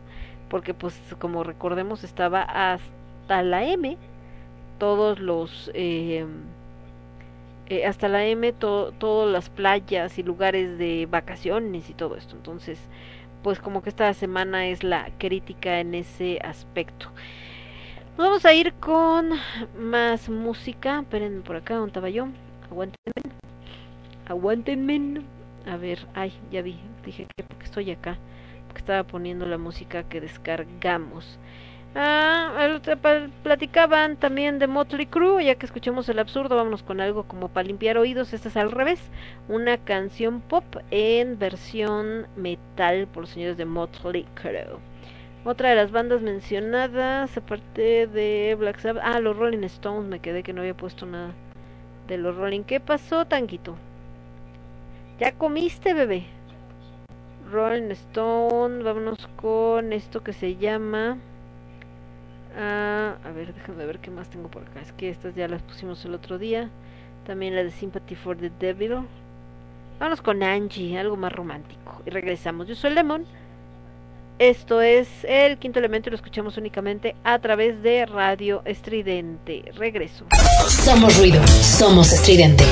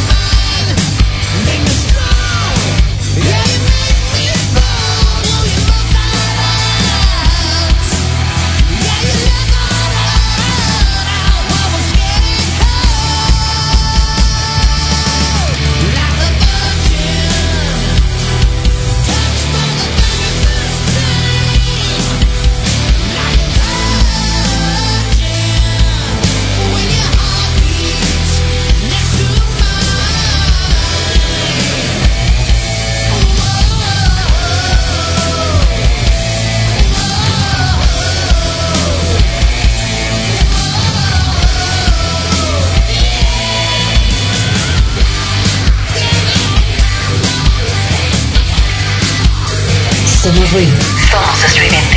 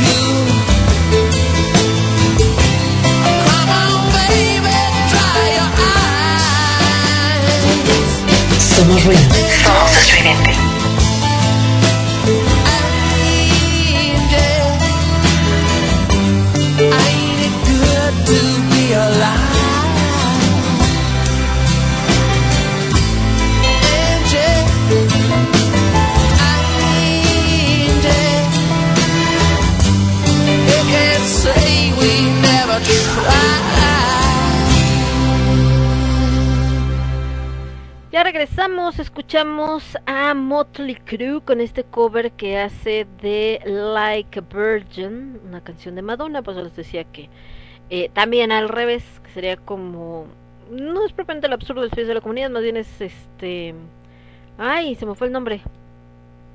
Esto del Alzheimer está grueso del pop en el metal, ya me acordé. El pop en el metal. Y antes, más bien después, escuchamos a The Rolling Stone con esta rolita bastante romántica llamada Angie. Los Rolling Stones igual, es una banda que se vuelve icónica, también se vuelve muy comercial y también se vuelve un producto, una marca, al punto que eh, aunque no salga su música en muchas eh, películas, series, etcétera, se vuelve eh, referente. Eh, la gente hace alusión no solamente a la banda, ¿no? sino a su vocalista, que pues, se volvió bastante famoso, el buen eh, Mick Jagger, ¿no? Y entonces em, lo representan en diferentes eh, posiciones y situaciones en, em, en, les digo, en todo tipo de, en todo tipo de series y en todo tipo de programas. Me acuerdo ahorita por decir uno de eh, los Picapiedra.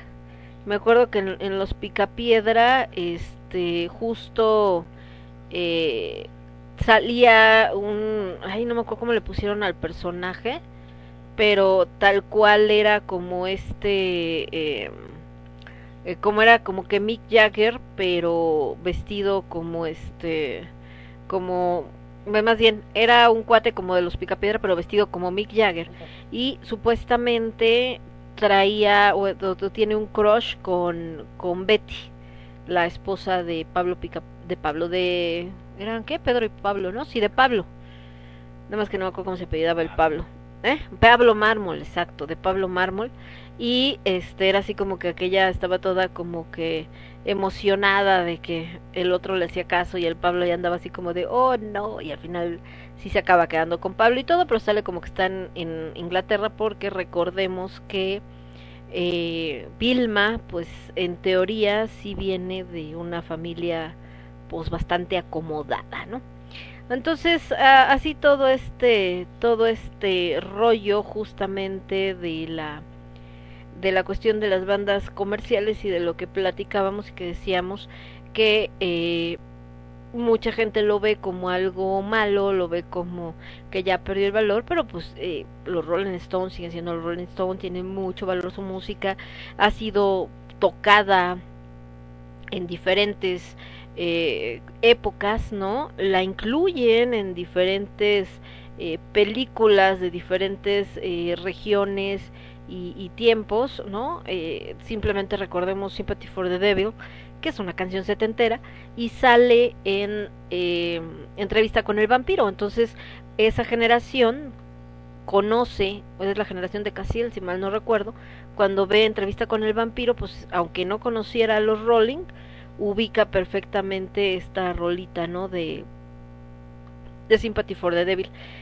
Y pues no es la única, les digo que al final eh, se presenta en, en muchos, muchos eh, este, programas y demás, y siempre se está haciendo referencia a ellos, entonces pues no, no forzosamente lo comercial es eh, malo. Entonces creo que eso es algo con lo que nos tenemos que, que quedar. En el caso de otras bandas, pues como eh, Led Zeppelin, todas ellas, hay otras bandas que fueron icónicas, aunque sí solamente fueron como famosas en su época, después se volvieron en clásicos, que hay un público como muy específico que es quien, quien lo sigue, pero después ya se fueron eh, desapareciendo, como, o bueno, no desapareciendo, sino ya no conocidos por todo el mundo, sino ya como por un público muy, muy selecto, y les digo muy como de culto, eh, que fueron pues muy representativas de, de estas, eh, de estas épocas. En el caso de los Beatles, bueno, trascienden fronteras y los Beatles también se convierten en un producto comercial, tanto así porque hay eh, camisetas, este, fotografías, todo un comercio alrededor de ellos hasta el día de hoy. Entonces, eh, pues es como parte de esto que, que hablábamos. Por acá dice Cas que si la generación chochentera, pues posterior, porque ya entrevista con el vampiro es como de los noventas, ¿no? Entonces ya, ya los ochenteros ya estábamos bastante grandecitos cuando sale la entrevista con el vampiro, pero me refiero sobre todo hablando de adolescentes, que son los que conocen esta, esta película y a través de eso esta música que en realidad es de los setentas, no de los ochentas, esta de los Rolling. Entonces, eh, te digo, ya desde los Picapiedra, que los Picapiedra sí es una caricatura bastante ochentera, también salía este personaje de los eh, de, de este Mick Jagger, perdón, representado de diferentes maneras. Ah, me voy a ir con esto. ¿Qué más tenemos por acá de música? Aguántame. ¿Dónde está? No, estas son más recientes. Ah, este también. Bueno, King Diamond es bastante ochentero. Y les digo, acá mencionaba en este artículo que leíamos a varias bandas que a pesar de que son icónicas, les digo, no se hicieron tan, pero tan comerciales como en el caso de, de este de Iron Maiden todos ellos.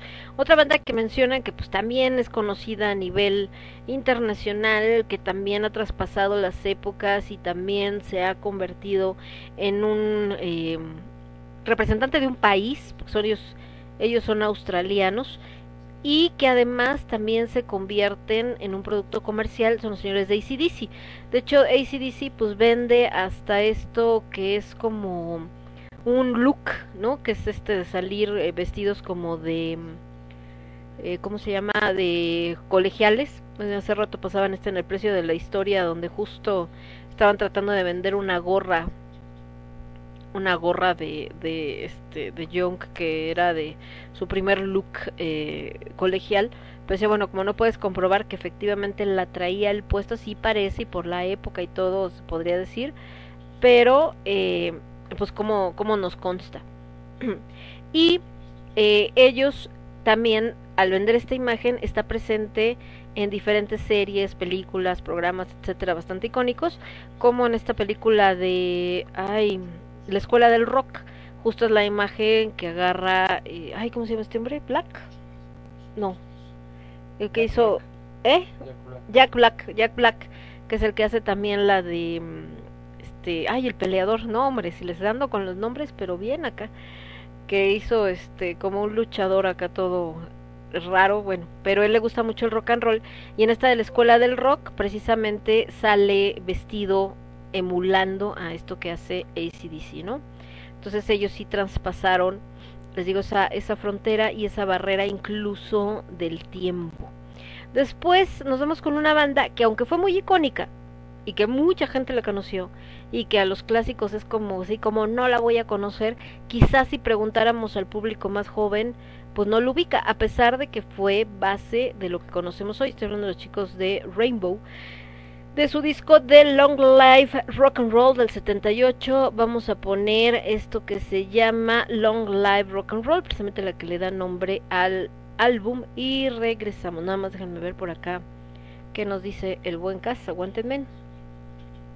Dice, parece que sí, pero yo sigo emocionándome de cosas que no pensé llegar a ver. Lanzarán un Optimus Prime de los Transformers que cambia a robot solito, camina, te responde y demás. Ah, sí vi tu video.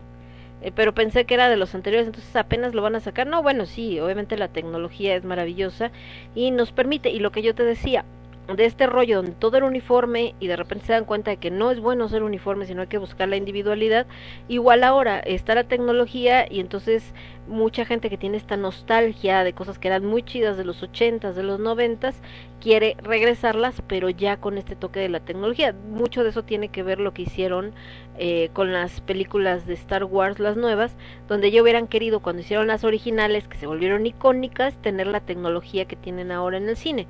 Desgraciadamente las nuevas pues no tuvieron como este impulso que tuvieran las anteriores porque volvemos a lo mismo. Acá era más nostalgia pues que la película en sí, pero en fin. Nos vamos con musiquita y regresamos. For Those About to Rock de ACDC y Rainbow Long Life Rock and Roll. Yo soy Lemon, esto es el quinto elemento, lo escuchas únicamente a través de Radio Estridente. Regresamos. Transmitiendo para todo el universo. Radio Estridente.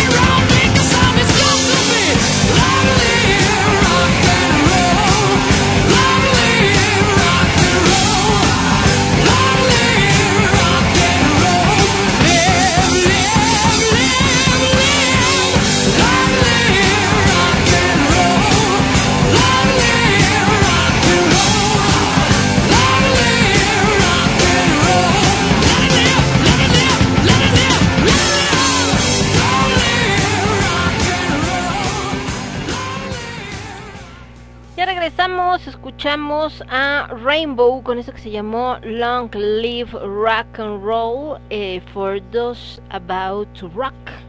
Antes de eso, de ACDC, lo que comentábamos, las dos son bandas bastante importantes e icónicas que transformaron la música. Sin embargo, a ACDC ahorita, a pesar de los años, lo ubican diferentes generaciones, Rainbow probablemente no tanto, más a uno de sus integrantes, por supuesto, que se hizo eh, y que bueno, hizo además otro tipo de música después de que sale de, Rainbow. Em, ¿Por qué pasa eso? Pues a veces porque la banda no dura los suficientes años, porque se separan, porque entonces eh, como que se van quedando sus rolas ahí, aunque quizá la canción eh, le han hecho pues diferentes versiones, por supuesto. Y esa es otra cosa que a veces sucede, y en este tema de que hablamos de lo comercial y lo, lo no comercial. De repente aparece eh, al más puro estilo del absurdo gente como eh, los reggaetoneros haciendo una nueva, entre comillas, versión de una rola anterior. Y eh, el problema no es ese, sino que mucho de su público da por hecho que esa es la nueva. Y entonces cuando escuchan en YouTube o cualquiera la original dicen, fulanito le copió a mi, a mi ídolo, ¿no? Y así como de, ay, mi hijo, estás bien, güey, o mi hija, estás bien, güey, ¿no?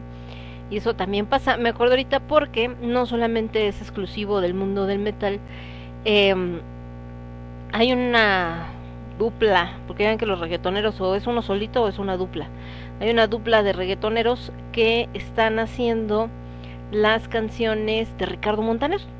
Bueno, entre varios como covers de canciones de hace mucho, entre ellas unas de Ricardo Montaner, entonces así como que escuchar tan enamorados a- al ritmo de reggaetón, pues es así como de sale pareja. No, ay, muere. Le decía Aldo, traté de encontrar el lado positivo de, bueno, al menos en lugar de sus letras todas horribles del reggaetón, este, escuchan algo bonito, como lo que dice tan enamorados, pero no, se oye demasiado extraño. Y para ir concluyendo con este tema que estamos platicando de lo comercial y lo no comercial, creo que al final eh, todo se resume justamente a em, el hecho de que cualquier banda, la que sea, la música que haga, etc., etc., lo que quiere es poder vivir de su trabajo, poder ser reconocido por su trabajo y por supuesto que no tengan que cambiar eh, su ideología ni nada para lograrlo. ¿Por qué? Porque esto tiene graves consecuencias, sobre todo porque te encasilla.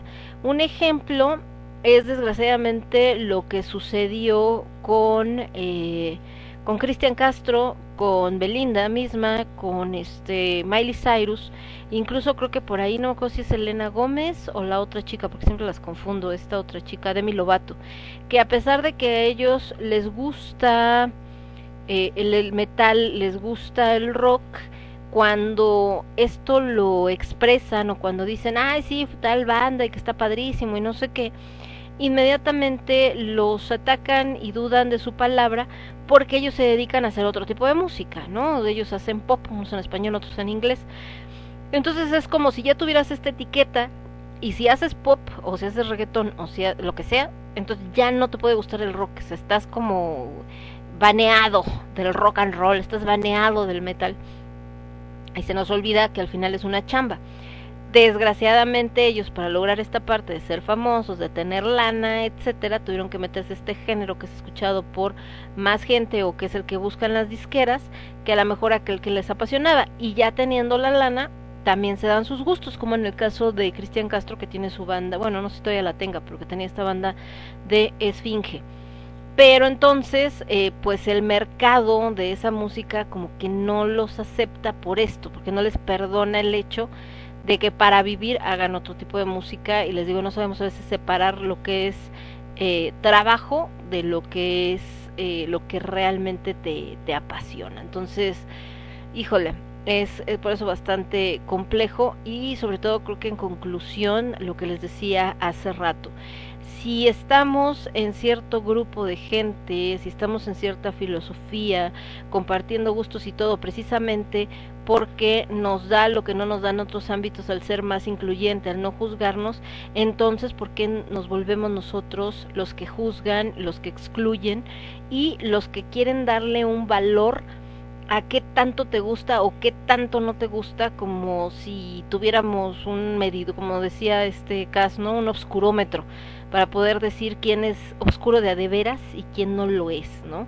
Y esta medida que ponen de, ay, no, pues es que aunque vayas a la chamba tienes que verte bien acá, porque entonces si no, no es real lo que sientes.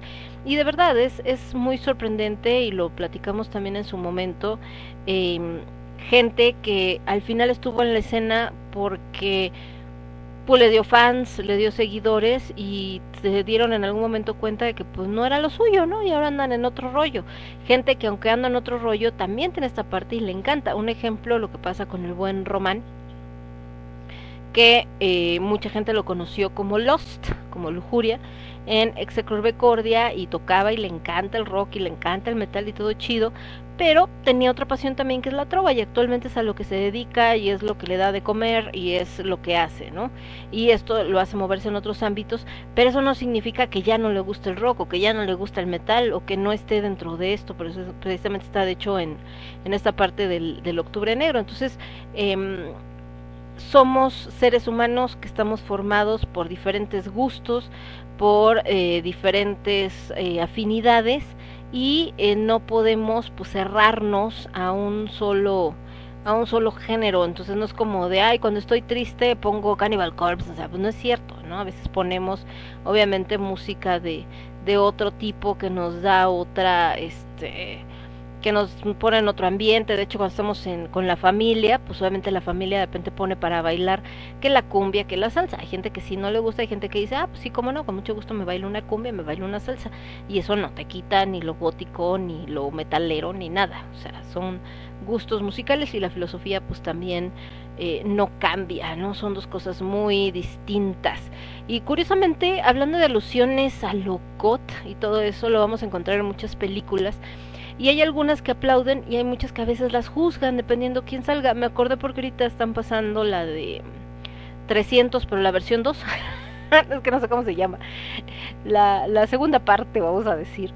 Y el personaje de Artemisa que hace mami preciosa Eva Green, eh, los trajes que saca el personaje de Artemisa pues entrarían perfectamente en la temática goth, ¿no? Son eh, mucho esta mezcla, no solamente por el color negro, sino porque hace esta mezcla de cuero con seda, este muy hasta en cierto estilo, yo creo que de, de hecho lo sacaron de ahí, no tanto, no creo que lo hayan sacado ellos de lo goth, sino más bien de lo tipo dominatrix, ¿no?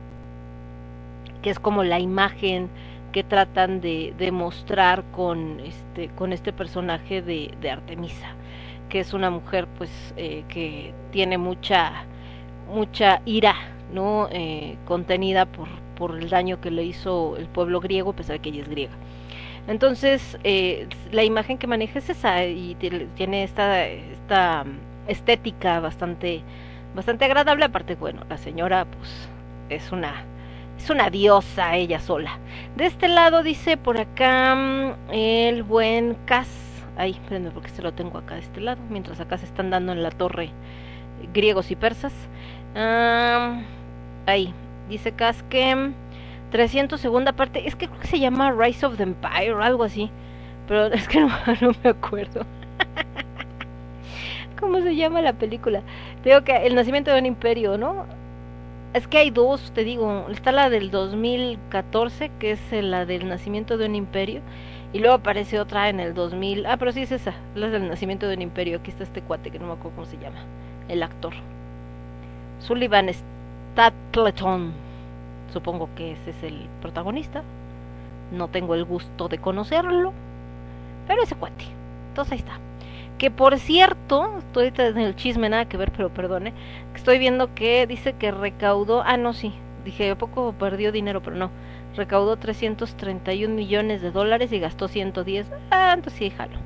Y fíjense que curiosamente las preguntas que aparecen cuando buscas la, la película, dice, ¿cómo se llama la segunda parte de la película? 300, ya ven, no soy la única. Y otra pregunta así como eh, frecuente que aparece aquí es la de, ¿cuál es la secuela de 300? ¿Quién es Temístocles en 300 y cuántas películas son de 300? Es lo que les digo. Al final del día es porque pues, es que la primera fue así como la de ah más acá y la segunda como que pues ya no tanto llamó la atención dice Cas que la primera sí él la vio que es la de Leónidas y la segunda dice creo que por ahí la tengo pues está buena está entretenida aunque pues sí nada que ver siempre ¿por qué? porque el factor sorpresa lo tiene la primera película donde todos estos efectos pues no se habían presentado antes, ¿no? En el cine. Una, porque para, como andaba Hollywood de fresa en esos entonces, ya era, es bastante sangrienta con respecto a, otras.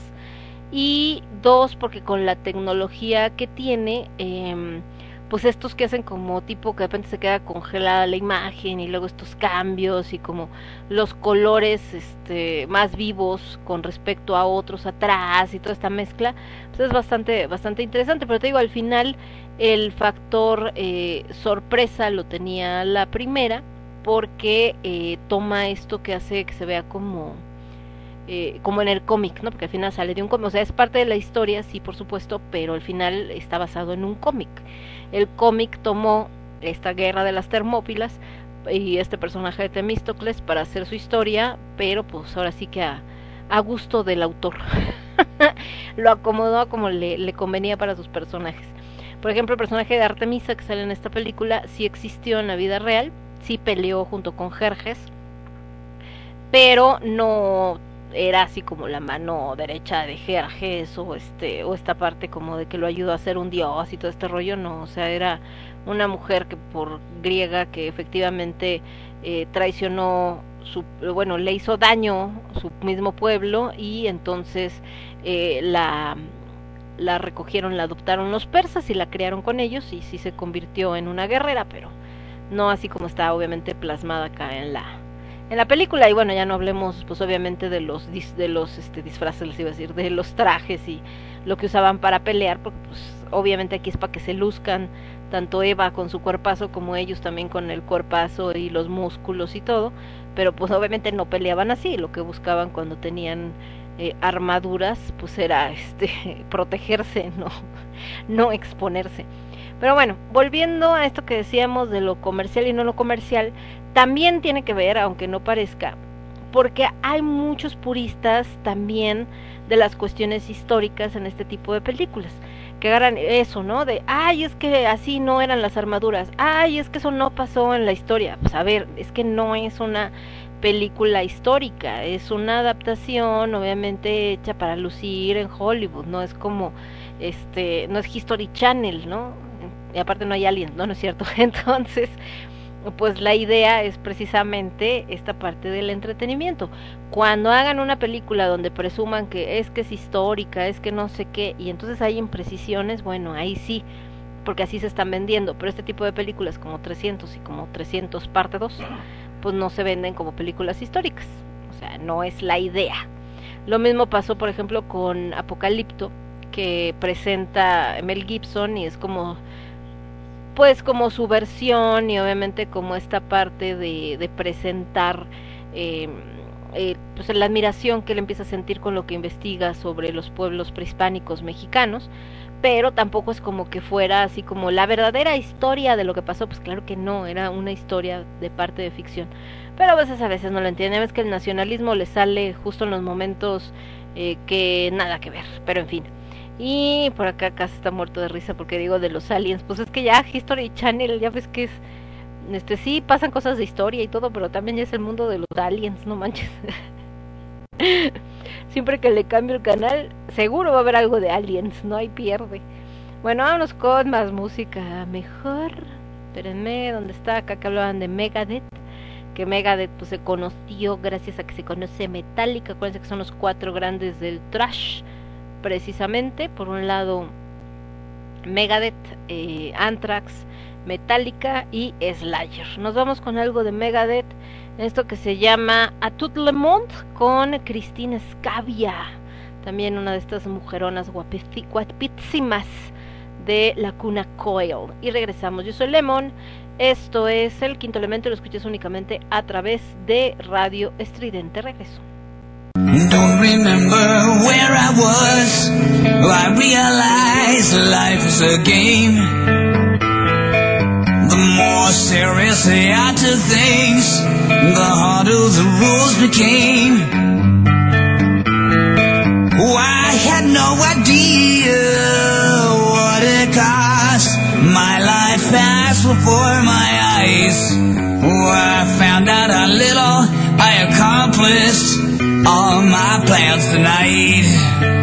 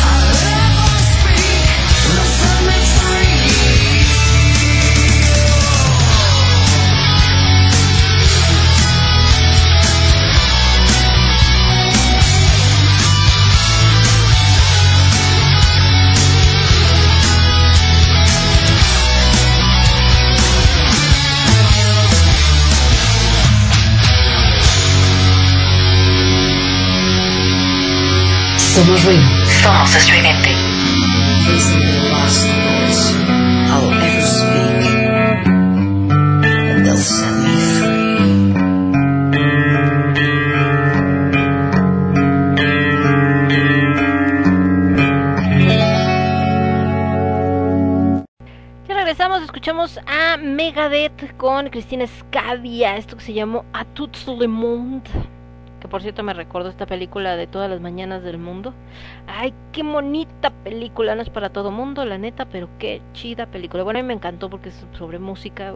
Bueno, no, es una historia obviamente y todo el rollo, pero hay mucha música creada por este, de hecho sale Gerard Depardieu, excelente actor, y la música es de Saint Colombe, que es un compositor de ese entonces, y de Marie Marat, Marie Marat es el otro que, que hace la música de esa en- bueno, no que hace la música, sino que toman la música para presentar en esa película porque es una igual, volvemos a lo mismo, ¿no?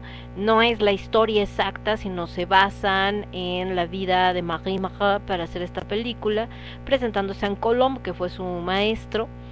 Eh, sale una chava que, es hija de Marie Marat y que se enamora de, digo, perdón, de Saint Colombe y se enamora de Marie Marat, termina suicidándose y eh, pues pone parte de este contexto, de esta como historia entre romántica, trágica, que está la neta bastante shira. Eh, por acá el buen Cas, sé que nos estamos despidiendo, dice que, dice, según anda de negociaciones, dice, según se rumora que habrá una, ah, es que estamos diciendo de History. Dice, los humanos son unos inútiles, los fregones son los aliens, según History. Le digo que de hecho que no sabían construir nada. Dice, según se rumora que habrá una película sobre eso. La verdad sí dije, ay, no sean mamilas, dice, y porque le preguntaba yo que si sobre los aliens construyendo cosas o sobre History diciendo que somos inútiles. Dice, los dos. Según andan en negociaciones con el científico que le pone el meme de aliens. Es este, ay, ¿cómo se llama? Es un griego. Giorgio Giorgio no sé qué. Se me fue ahorita su apellido tiene un apellido raro. Y dice para que participara los marcianos van a Hollywood. No los marcianos ya aparecen en Hollywood. Ahí está Mars Attacks esa película qué la película no manches eso sí no me acuerdo creo que la vi cuando salió en el cine no sé pero la neta sí de un ratito que la vi dije sale qué película tan mamerta Digo, esa es la intención, ¿no? O sea, obviamente es la intención de que sea una película chistosa y todo. Pero no, es demasiado mamertis. Que por cierto, ahorita que preguntabas del custom, alguien hizo un custom de, de este perrito que sale con la cabeza de la, de la mujer en esa película de Mars Attacks. Y dice, ¿alguien entendió la referencia? Pues, pero pues son por los chavitos, ¿quién lo va a entender, no? Eso es como más, este, noven, no, noventero, sí, ¿no? Noventero, no, de los 2000 es el Mars Attacks. Bueno, entonces chicos, eh, pues en conclusión, disfruten la música, disfruten lo que les gusta ponerse, disfruten lo que les gusta ver y eh, despreocúpense de que si le gusta o no le gusta a las demás personas y no discriminemos, discriminamos, no discriminemos a nadie simplemente por sus gustos o porque no piensa exactamente igual que yo porque ya para el mundo separado tenemos demasiado, ¿no? Dice joyas curiosas de los filmes de Burton, ya sé. Tenemos demasiado del mundo separado porque a mí me gusta el rojo y a ti el blanco, porque yo escucho este música tal y tú escuchas música de acá y ya hay demasiada falta de empatía como para seguirle sumando por eh, tonterías. Dice por acá eh, Casques de fines de los noventas, la de Mars Attacks. Yo creo que sí, me suena como que sí, fíjate, la neta no, no me acuerdo, ahorita te digo. Entonces, eh, neta, si algo necesita de 1996, Cas, si algo necesita ahorita el mundo, es que recobremos la empatía, que nos dejemos de diferencias tontas, ¿no? Y sobre todo que entendamos que la única manera de sacar adelante a la humanidad, ojo, no al planeta, porque ahí la gran soberbia humana de es que el planeta, el planeta solito se encarga de lo que se tenga que encargar. Lo que está valiendo gorro es la humanidad, o sea, la humanidad cree que es capaz de destruir el planeta y el planeta ahí se va a quedar muerto y no va a haber manera, no, Nel. El planeta se puede regenerar y se va a regenerar el día que los humanos no estén, ¿no? ¿Le va a tomar tiempo? Probablemente, porque pues, no es tan fácil, pero de que se puede regenerar, se puede regenerar. Si creo vida, que no la vuelva a creer, o sea, ¿cuántos millones de vida tiene el planeta antes de que el humano apareciera? Nosotros somos así como una pizquita de nada en la historia del planeta. Entonces, eh, lo que está en riesgo no es el riesgo, no es la vida del planeta, es la vida de la humanidad. Entonces, la única manera de sacar adelante eso va a ser entendiendo que una, tenemos que trabajar juntos y dos, tenemos que trabajar de la mano de la naturaleza, porque el problema empezó cuando el humano pensó que era más que la naturaleza o que tenía derecho y poder sobre la naturaleza. Y bueno, por eso vino uno de los bichos más pequeñitos, aparentemente más insignificante, a enseñarnos que eso que tú crees, de que eres el animal más poderoso y que, ni quien te no, no me puede hacer nada nadie, yo soy el mero mero Juan Camané y que quién me va a venir a afectar, bueno, pues un bichito que ni siquiera eres capaz de ver. Fue el que vino a decirte, si quiero, te desaparezco, compadre. ¿Cómo la ves desde ay? Dice por acá Cas que justo una muestra de que el planeta se puede regenerar solo fue lo que pasó con el encierro. Así es, ahora que hubo este encierro forzoso por la pandemia, pues muchas de las noticias que sacaban era el hecho de cómo se regeneraron playas, bosques, etcétera, al no haber actividad humana, dice hasta que se que hasta se limpió el agua de Venecia. Déjate de Venecia, Cas, Acapulco. O sea, yo Acapulco no me gusta, la neta. Pero de las últimas veces que alguna vez me había parado en Acapulco, el agua es sucia, horrible, la playa está toda acá, guácala. Y ahora que tuve oportunidad de ir hace unos meses y que justo tenía poquito que habían abierto las playas, de hecho todavía estaba bastante limitado el asunto por el tema de la de la pandemia, algo me llamó, me llamó mucho la atención fue ver la arena limpia y sobre todo ver el agua azul. O sea, que cuando en la vida veías el agua azul en Acapulco, o sea, no había manera, ¿no? Era agua así chocolatosa, sucia, y no, ahora hasta bonita se veía que decías, guárale. ¿Por qué? Pues porque mucho tiempo el humano no estuvo ahí, entonces como que no había tanta oportunidad de que hiciera su desmoder, ¿verdad? Entonces, a eso es a lo que me refiero. Eh, nosotros no somos imprescindibles para el planeta, nosotros somos parte del planeta y en el momento en que lo entendamos y actuemos en consecuencia, entonces esto va a volver a jalar todos para el mismo lado. Si no, pues vamos a seguir como hasta ahora, hasta que a ver quién pierde y créanme, no va a ser el planeta. Muchísimas gracias chicos, cuídense. Nos vemos la próxima semana. Eh, yo soy Lemon, esto fue el quinto elemento y lo escuchaste únicamente a través de Radio Estridente. Nos vemos mañanita con Cornucopia 2.0. El martes, ya saben, lágrimas de tequila. Y por supuesto, el viernes con H de alimentos. Y la próxima semana con eh, más de El Quinto Elemento. Que descansen, que tengan una excelente semana, chavos. Muchos ya regresan a la escuela, en algunos estados incluso ya regresan a clases presenciales o empiezan a hacer este experimento de a ver qué sucede. Así que, pues échenle ganas, ya que andamos. Cuídense y que descansen. Esto fue El Quinto Elemento a través de Radio Estridente. Bye. Transmitiendo para todo el universo. Transmitiendo para todo el universo. Radio Estridente.